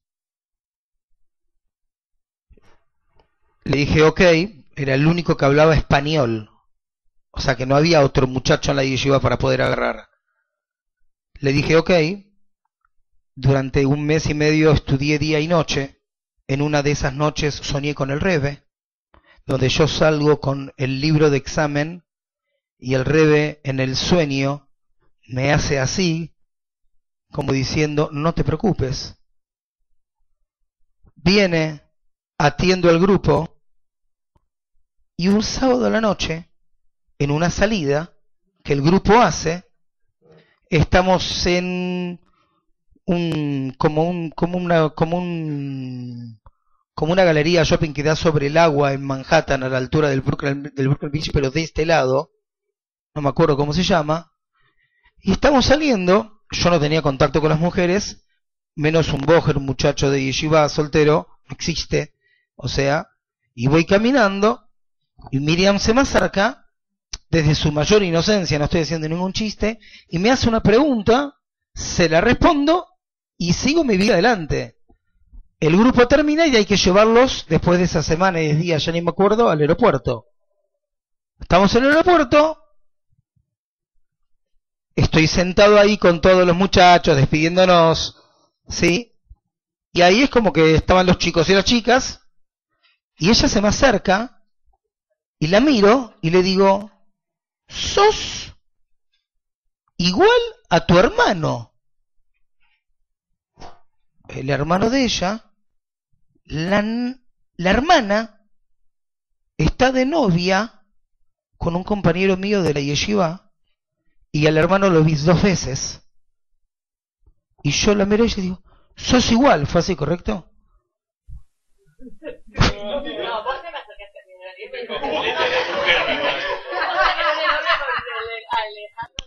Sí, sí, por eso. dije, y sos igual. Sos... No, no, pero no importa, quiero traerlo como ejemplo, que nada es mi cree. Nada es mi cree. Sos igual. Punto de parte. Rendí exámenes, me recibí, volví a Pesaj para Buenos Aires, para pasar Pesaj con mi familia, que la lleva hasta cerrada, y volví a estudiar. Llego y me dice mi rabino, que hoy en día vive en Israel, tengo una chica para presentarte. Ok. Generalmente vos no te dicen quién es más que el nombre y te encontrás en un lugar no público, porque religiosamente si no se da para no... ¿Quién es esa piba? Ella. O sea, nada es casualidad con las personas que nos encontramos. Todos estamos conectados. Mi cree es Rak Mi Hashem. ¿Está claro hasta acá? Muchas veces nos pasa, sé que es tarde y tengo para contar, en verdad no llegué ni a la mitad. Cuando quieren que la corto, la corto. Muchas veces nos pasa, voy a tratar de achicarlo. No, no, pero ahora voy a traer unos, unos tips chiquititos muy buenos. Unas veces, muchas veces nos pasa que hicimos algo que no puedes creer cómo lo hiciste. Tipo, yo hice esto, tipo, pero en el sentido positivo, no negativo. Tipo, no me cuentes cómo lo hice porque no sé. La verdad, se me dio una o algo que nunca pensaste que tenías la capacidad. Es muy probable que en ese momento, en ese punto, tuviste un ibur. ¿Qué es un ibur? ¿Se acuerdan? Un alma que se metió dentro tuyo. Solo para eso. Alma de un tzadik se te metió te hizo que hagas algo que vos solas no podías hacer o no tenías la valentía para hacerlo, y Dios te dio el privilegio de hacerlo, y tal vez si te lo pones a pensar decís, ¿qué hice? ¿Cómo se me ocurrió hacer esto? No, pero en el sentido que, tipo, ese era yo, tipo, qué bien. Y en verdad fue un ibur momentáneo o te dura un tiempo. Por eso nunca uno puede dársela, creérsela. Mira lo que dice. ¿Quién te dijo que fuiste vos? Tal vez es el alma de un tzadik que se te metió, tu Gustino Ibur, y salió. Y te dio eso. Ahora bien, para que no te la creas. ¿Por qué? Porque nada, nada de primera. Es más, el oro que tenés en capacidad, habilidad y talento, que es el secreto de tu chip, ni es tuyo. ¿Qué hiciste vos para tener ese chip? Nada. Sí, si te lo dieron de arriba. ¿Saben por qué rezamos tres veces por día? ¿Cuántas bendiciones tiene la vida? 19. ¿Cuántas veces por día rezamos? ¿Cuánto es 19 por 3? 57. 57 es el valor ubico de la palabra zan, sustento. Tres veces rezamos 19 bendiciones porque el sustento viene de arriba. Y no me refiero a sustento económico. El vivir es de arriba. Es de arriba, no es nuestro. Es de arriba. Ahora, ahora. ¿Qué pasa con un alma que está en el mundo, es judía y se quiere escapar de su judaísmo? Se quiere asimilar, rechaza. No hay duda que vuelve. Pero ¿cómo vuelve? Como un goy. Vuelve como un goy. Ese alma vuelve como un goy y esa alma sufre porque está metida ahora ella ¿Querías esto? Ahí tenés. Dice la Torah. Me allá en ver. Dios, ¿qué querés? Como un chico que te hincha, te hincha, hincha, el chupetín, el tómalo. Después al que le va a doler el tratamiento de conducto es a vos, no es a mí. Toma el chupetín. Esa alma se mete, sufre porque no quiere, y en algún momento, esa alma que quiere, convertirse. En verdad, volver a ser quien es. Porque en verdad, en verdad, eh, voy a dar otro ejemplo. Una persona que es homosexual. ¿Por qué le tocó ser homosexual? Porque sí. Me vas a traer 20 eh, motivos eh, dentro de la medicina, psicológicos, científicos. Son todos investiduras del mundo material. Hay un causante espiritual. Hay un versículo en la Torah maravilloso que dice, hombre no puede usar vestimenta de mujer, mujer no puede usar vestimenta de hombre. Por eso yo no me puedo poner una pollera y una mujer no se puede usar un pantalón bajo la ley judía, ¿correcto? Bueno, ahora vamos a leer desde otro punto. Hombre no se viste en mujer significa que un hombre no reencarna en una mujer. Y cuando dice una mujer no se viste como un hombre, está en la lectura profunda es que una mujer no reencarna como un hombre. Ahora, cuando ese hombre quiso vivir no como un hombre, en la, o sea que no estuvo de acuerdo con el chip que él tiene, entró un virus en la computadora. Por ende, va a volver de nuevo acá y esa alma que es de un hombre va a caer en el cuerpo de una mujer y va a sufrir hasta que haga teshuva. Sigo tirando ejemplos. No te pregunté. Te sigo tirando ejemplos. Te hablo así porque te tengo confianza. Eh, si crees personalmente te lo explico. Eh, en la época del Arizal, ¿saben quién es el Arizal? Los que estuvieron en Israel alguna vez, estuvieron en su tumba en la mikve en Tzfat. El Arizal, uno de los cabalistas más grandes que hay en la historia del pueblo judío. Una persona se casó, se casó con una chica que era millonaria, que ni siquiera se casó por su plan, se la amaba. Se casó. A la semana después de Brojot, la chica fallece. El único heredero que queda es él. Va a Larizal, que era el rebe, llorando. Le dice, ¿qué, qué pasó? Le dice ella, en otra vida era una socia que te estafó. Vino solamente a devolverte la plata. Voy a seguir trayendo ejemplos. Esto significa que cuando alguien te estafa, tranquilo. Lo que sí, no debas, porque vas a volver. Hay que aprender a leer. ¿Vieron cuando una persona no ve y tiene ni anteojos? Hay que aprender a leer. Hay que aprender a leer. Dame un segundo porque es tarde y quiero avanzar. Hay una famosa Mishnah. Hay una famosa Mishnah en el Talmud que dice Haced le jarrab uknele jajaber. Hacete de un rabino y adquirite un compañero. Pregunta el Talmud, ¿por qué dice hacete? Haceleja. No es normal hacete de un rabino. Estudia con un rabino. Aprende. Hacete. ¿Qué es una que es un muñeco? Hacete. El valor numérico de la palabra hacele jarrab es 202. 202 es el mismo valor numérico de la palabra, de la frase, Einhet Baleyado. Un pecado no viene al lado tuyo. Y es la misma, la misma, el mismo valor numérico de la palabra, Elohim Imo. Dios está con vos. 202. Las tres frases dan 202. Hacete un rabino.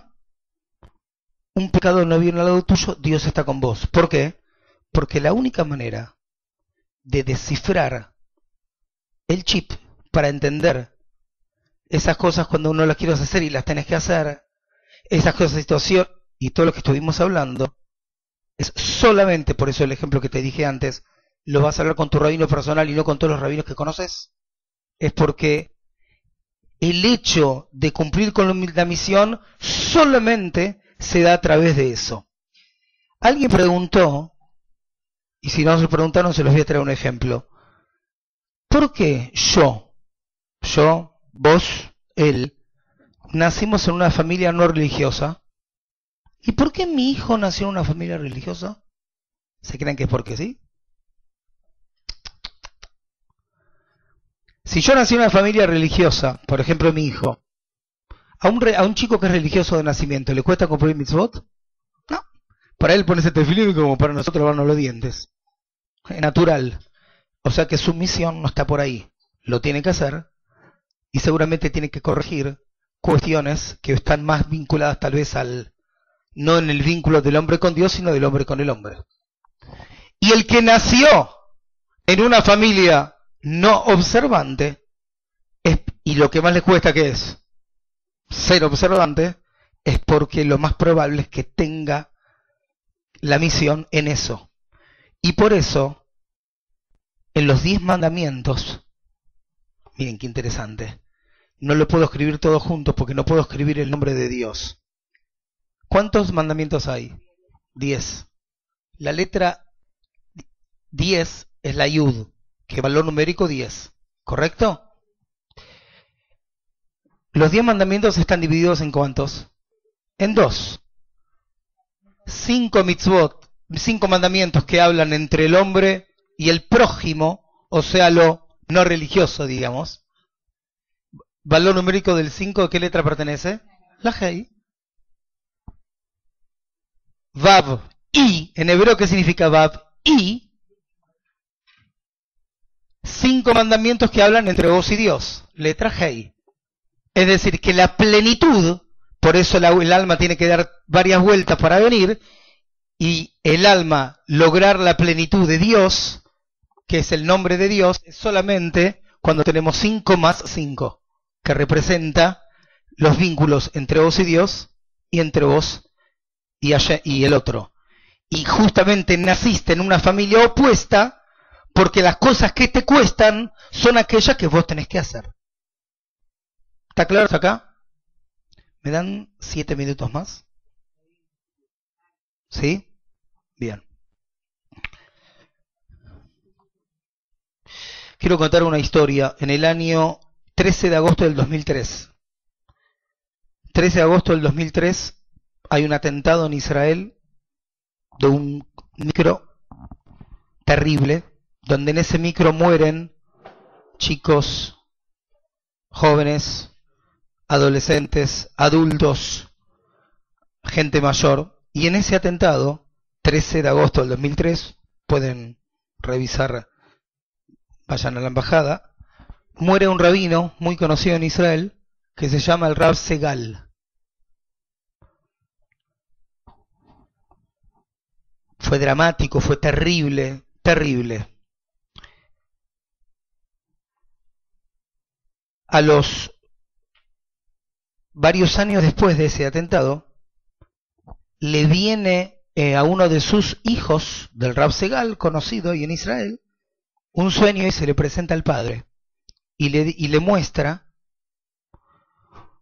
un billete de cinco liras que pertenecen a 14 shkalim aproximadamente y le dice el nombre Bashan.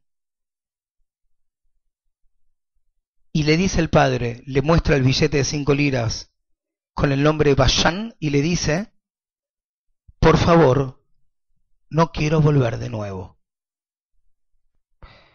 El hijo del Rab Segal, que no es ningún ignorante, empieza a investigar y empieza a investigar en qué época el Rab Segal era ya una persona grande y era more de chiquitos ¿En qué época se usaba la, la, la, libra en Israel? Que se usaba antes que de los Kalim. Antes de los Kalim. Y empieza a ver, y empieza a buscar información, porque el Papa le, le mandó un mensaje. Y empieza a buscar el listado de los alumnos y encuentra un alumno con apellido Bashan. Y lo va y lo busca y se encuentra con él. Y le dice, ¿tenés algo para contarme de mi papá? El, el, hijo del Rab Segal, que hoy en día es el Rab Segal, no le dice nada del sueño. Lo busca y le dice, quiero conocerte. Después te voy a explicar por qué. Y esta persona empieza a pensar, empieza a pensar y dice, uy, sí, con tu papá me pasó algo interesante. ¿Qué pasó? Teníamos que ir a una excursión que cada uno de nosotros teníamos que pagar cinco libras. Yo la había pagado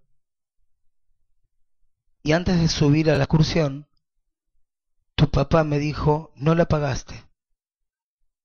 Y yo le dije, sí la pagué, tenía ocho años. Hoy ya es grande. Y él me decía, no la pagaste. Y yo le decía, sí. Y me sacó un papel mostrando que no la pagué. Por respeto, en esa época había, tal vez el respeto que había hoy en día a los mayores. Agarró y le pagó al Moré de nuevo las cinco liras. Ahí terminó la historia. Solamente por algo tan chiquitito como eso, el Rab Segal le dieron el privilegio, que lamentablemente falleció en ese atentado, que solamente Hashem sabe, porque esa, justo esa, esa gente falleció y el, que, y el que llegó tarde al colectivo y no lo tomó, por algo es. Por eso no hay que tener miedo de subir a un avión, porque nada es micre, nada es casualidad, y si te tiene que pasar algo, no tenés que subir a un avión para que te pase. Por algo tan chiquitito como eso, no quiso no quiso volver. Y voy a terminar con lo siguiente, y con esto termino. Y los que la quieren seguir será en forma personal si es que están interesados en saber o tratar de descifrar el chip. Hay un famoso versículo en la Torah cuando Moshe sube a recibir la Torah, uno de los momentos más importantes de la historia del mundo, porque el mundo es creado para la Torah. Y dice el versículo en la Torah, Alita le marom subiste al Marom, el monte Marom, que es el monte Sinai, Shevita Shevi. Shevi en hebreo, ¿sabes lo que significa? Josha. Shevi. Shin, Bet, Yud. Shevita Shevi. Dice el versículo, Alita le Marón, a Moshe Rabenu, subiste al monte, Shevita, tomaste cautiverio raptaste Shevi, mi joya. ¿Por qué? Cuando Moshe Rabenu recibió la Torá, solamente entregó la parte revelada de la Torá. La parte oculta de la Torá no la entregó. ¿Quién fue el primero que reveló la Kabbalah? Que es la parte oculta de la Torá. ¿Eh? Rabbi Shimon Bar Yochai, el Zohar, que es la, la base de toda la Kabbalah. ¿Correcto? Rabbi Shimon Bar Yochai. Shimon Bar Yochai. Shin Bet Yud. No se vayan, ¿eh? Que ahora se van a quedar duros. Shimon Bar Yochai. Pero ahora hay algo más fuerte. Dice la Kabbalah, y así está escrito en los escritos de Arizal, que Rabbi Shimon Bar que fue el que vino a liberar lo que Moshe tomó secuestrado, que es la Torah oculta, es el alma de Moshe, que baja, vuelve y se mete en el alma de Arbishim Marejai. ¿Saben qué día murió Moshe Rabenum? Muy bien, 7 de Adar. 7 de Adar. ¿Saben qué día murió Rabbi Shimon El 18 de Iyar. ¿Qué día es? Muy bien, Lag Baomer. Lag Baomer. Agarrá el calendario que quieras, el mismo día de semana que cae 7 de Adar, ese mismo día de semana en ese año cae Lag Baomer. 49 días de pesas, ¿qué tiene que ver? No, ¿qué tiene que ver? Acá, este año 7 de Adar cayó domingo, este año la Omer cae domingo. ¿Cuántos días hay entre el 7 de Adar y la Omer, el 18 de Iyar? ¿Saben cuántos? 70 días. ¿Saben por qué hay 70 días?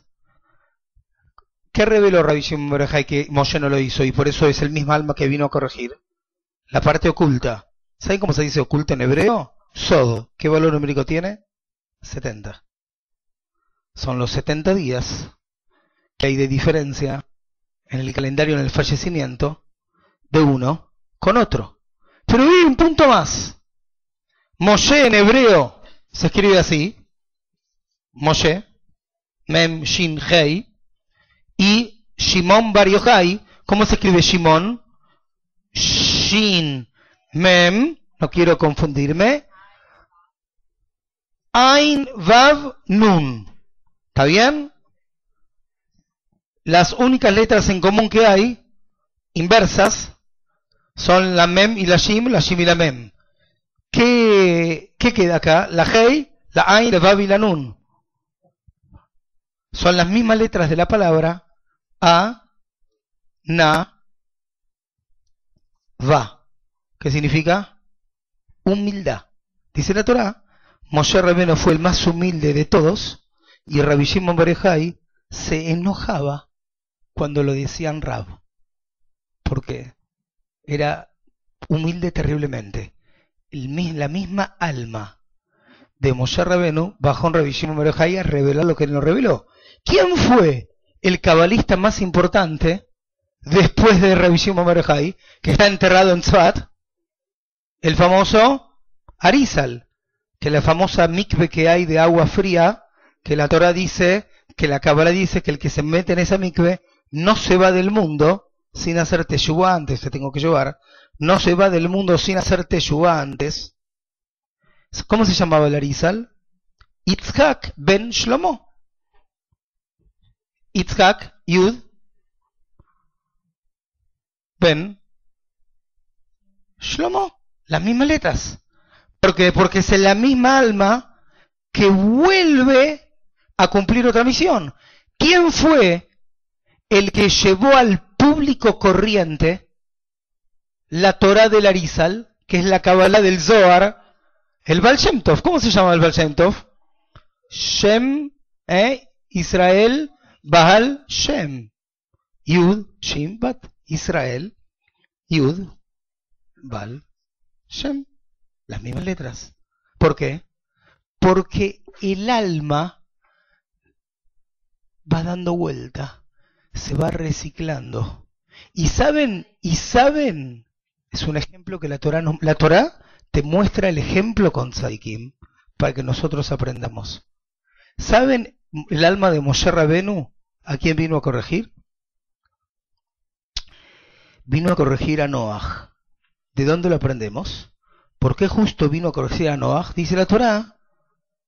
Noah, ¿dónde se salvó? En el arca con el agua. Moshe, en el arquita con el agua. ¿Correcto? Los dos se salvaron una teba. Noah, ¿cuál fue el pecado de Noah? No decir a la gente lo que iba a pasar. Si alguien le preguntaba, contestaba. Si no, por mí, por eso no es casualidad Moshe Revenú era tartamudo. Porque vos corregís lo que no hiciste desde la dificultad, no desde lo que queda cómodo.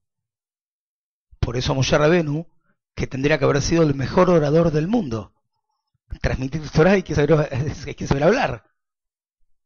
Era tartamudo, justo él. Y por eso no es casualidad ¿Cuál fue el acto más contra la lógica humana que hizo Moshe Rabenu?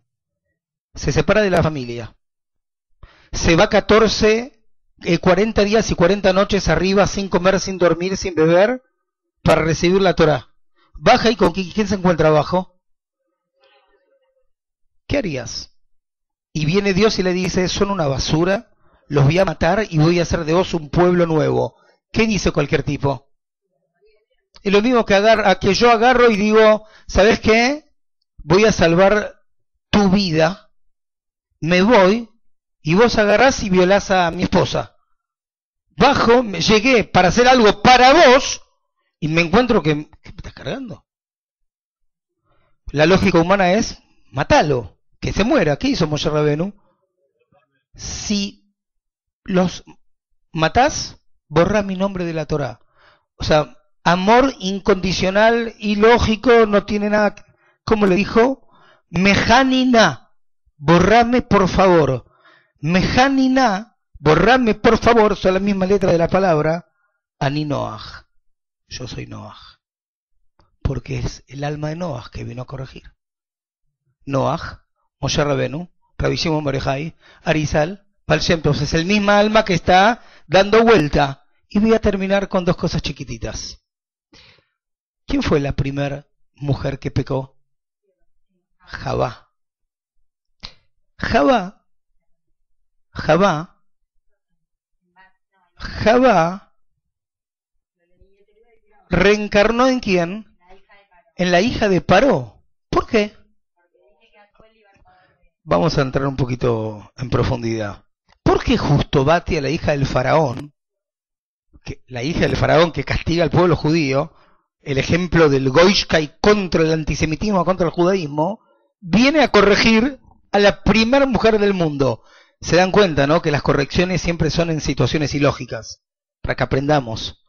En las situaciones ilógicas, en las que no tienen lógica y en las que no queremos hacer, son las que tenemos que hacer porque ahí está la corrección por la cual viniste. Batia, la hija del faraón, la hija de Hitler, viene a corregir a Jabá. Jabá, ¿quién la hizo pecar? La víbora. Cuando le muestra a Moshe ¿cuál es el primer milagro que le muestra Moshe Rabenu al faraón? ¿Cómo el bastón se convierte en qué? En víbora. ¿Quién era el faraón? ¿Cómo se llamaba? Pa-ro. Pa es boca, ro, mala porque de su boca salían solamente cosas malas. Vino su hija, que tenía que corregir a Jabá, que pecó con la serpiente, y vino ella desde la casa de la serpiente a dar la vuelta. Y por eso no es casualidad que Jabá devuelve al mundo mujer, ¿quién es el ejemplo de nuestras mujeres? Las cuatro matriarcas. Sara, Rivka, Rachel, Lea. ¿Saben qué valor numérico forma la palabra? Sara, Rivka, Rachel, Lea, 1098. Es el mismo valor numérico de las palabras en Ba que de Letakenet Jabá. Ellas vinieron para corregir a Jabá, 1098. Y la palabra Jabá Het, Vav, Hei, son las iniciales de la palabra Hazra, Beaita y Maot. Volvió y fueron las matriarcas, porque las almas vuelven. Y con esto termino. Sepámoslo. Lo que nos cuesta es lo que más tenemos que hacer. El valor numérico de Moshe, Mim, Mem, Shin, Hei, el nombre de Moshe Rabenu, es 345 hubo solamente tres mitzvot. Solo tres que Moshe Rabenu no sabía cómo hacerlas. Nosotros ya sabemos porque alguien te mostró cómo es un tefilim. Pero si nunca te mostraron cómo es un tefilim y te dicen dibujar un tefilim, si un nene nunca lo no sabe cómo dibujar. Había tres, tres mitzvot que Moshe no sabía cómo eran. ¿Cuáles eran? La mitzvah de Shkalim, de la moneda para expiar el pecado del becerro de oro, Shin, comienza con Shin, Shkalim, Shin de Moshe. La mitzvah de bendición del mes, Birkat HaJodesh, no sabía cómo hacerla. Hey HaJodesh. Y la mitzvah de la menorá. Cuando Dios le dijo hacer una menorá, un candelabro, no sabía lo que era un candelabro y Dios se dibujó en el cielo. Qué casualidad que la palabra menorá, mem, shkalin, shin, hey HaJodesh fueron la palabra Moshe. Y qué casualidad que el final de estas tres palabras, menorá termina con hey, shkalin termina con mem, y HaJodesh termina con shin que son nuevas palabras Moshe. Porque las cosas que no sabemos, las cosas que no entendemos, las cosas que nos cuestan, son las que más tenemos que hacer. Y nuestro problema es que no queremos escuchar y que no queremos entender, porque no nos conviene. ¿Cuál es la famosa frase judía que decimos ante un momento de peligro?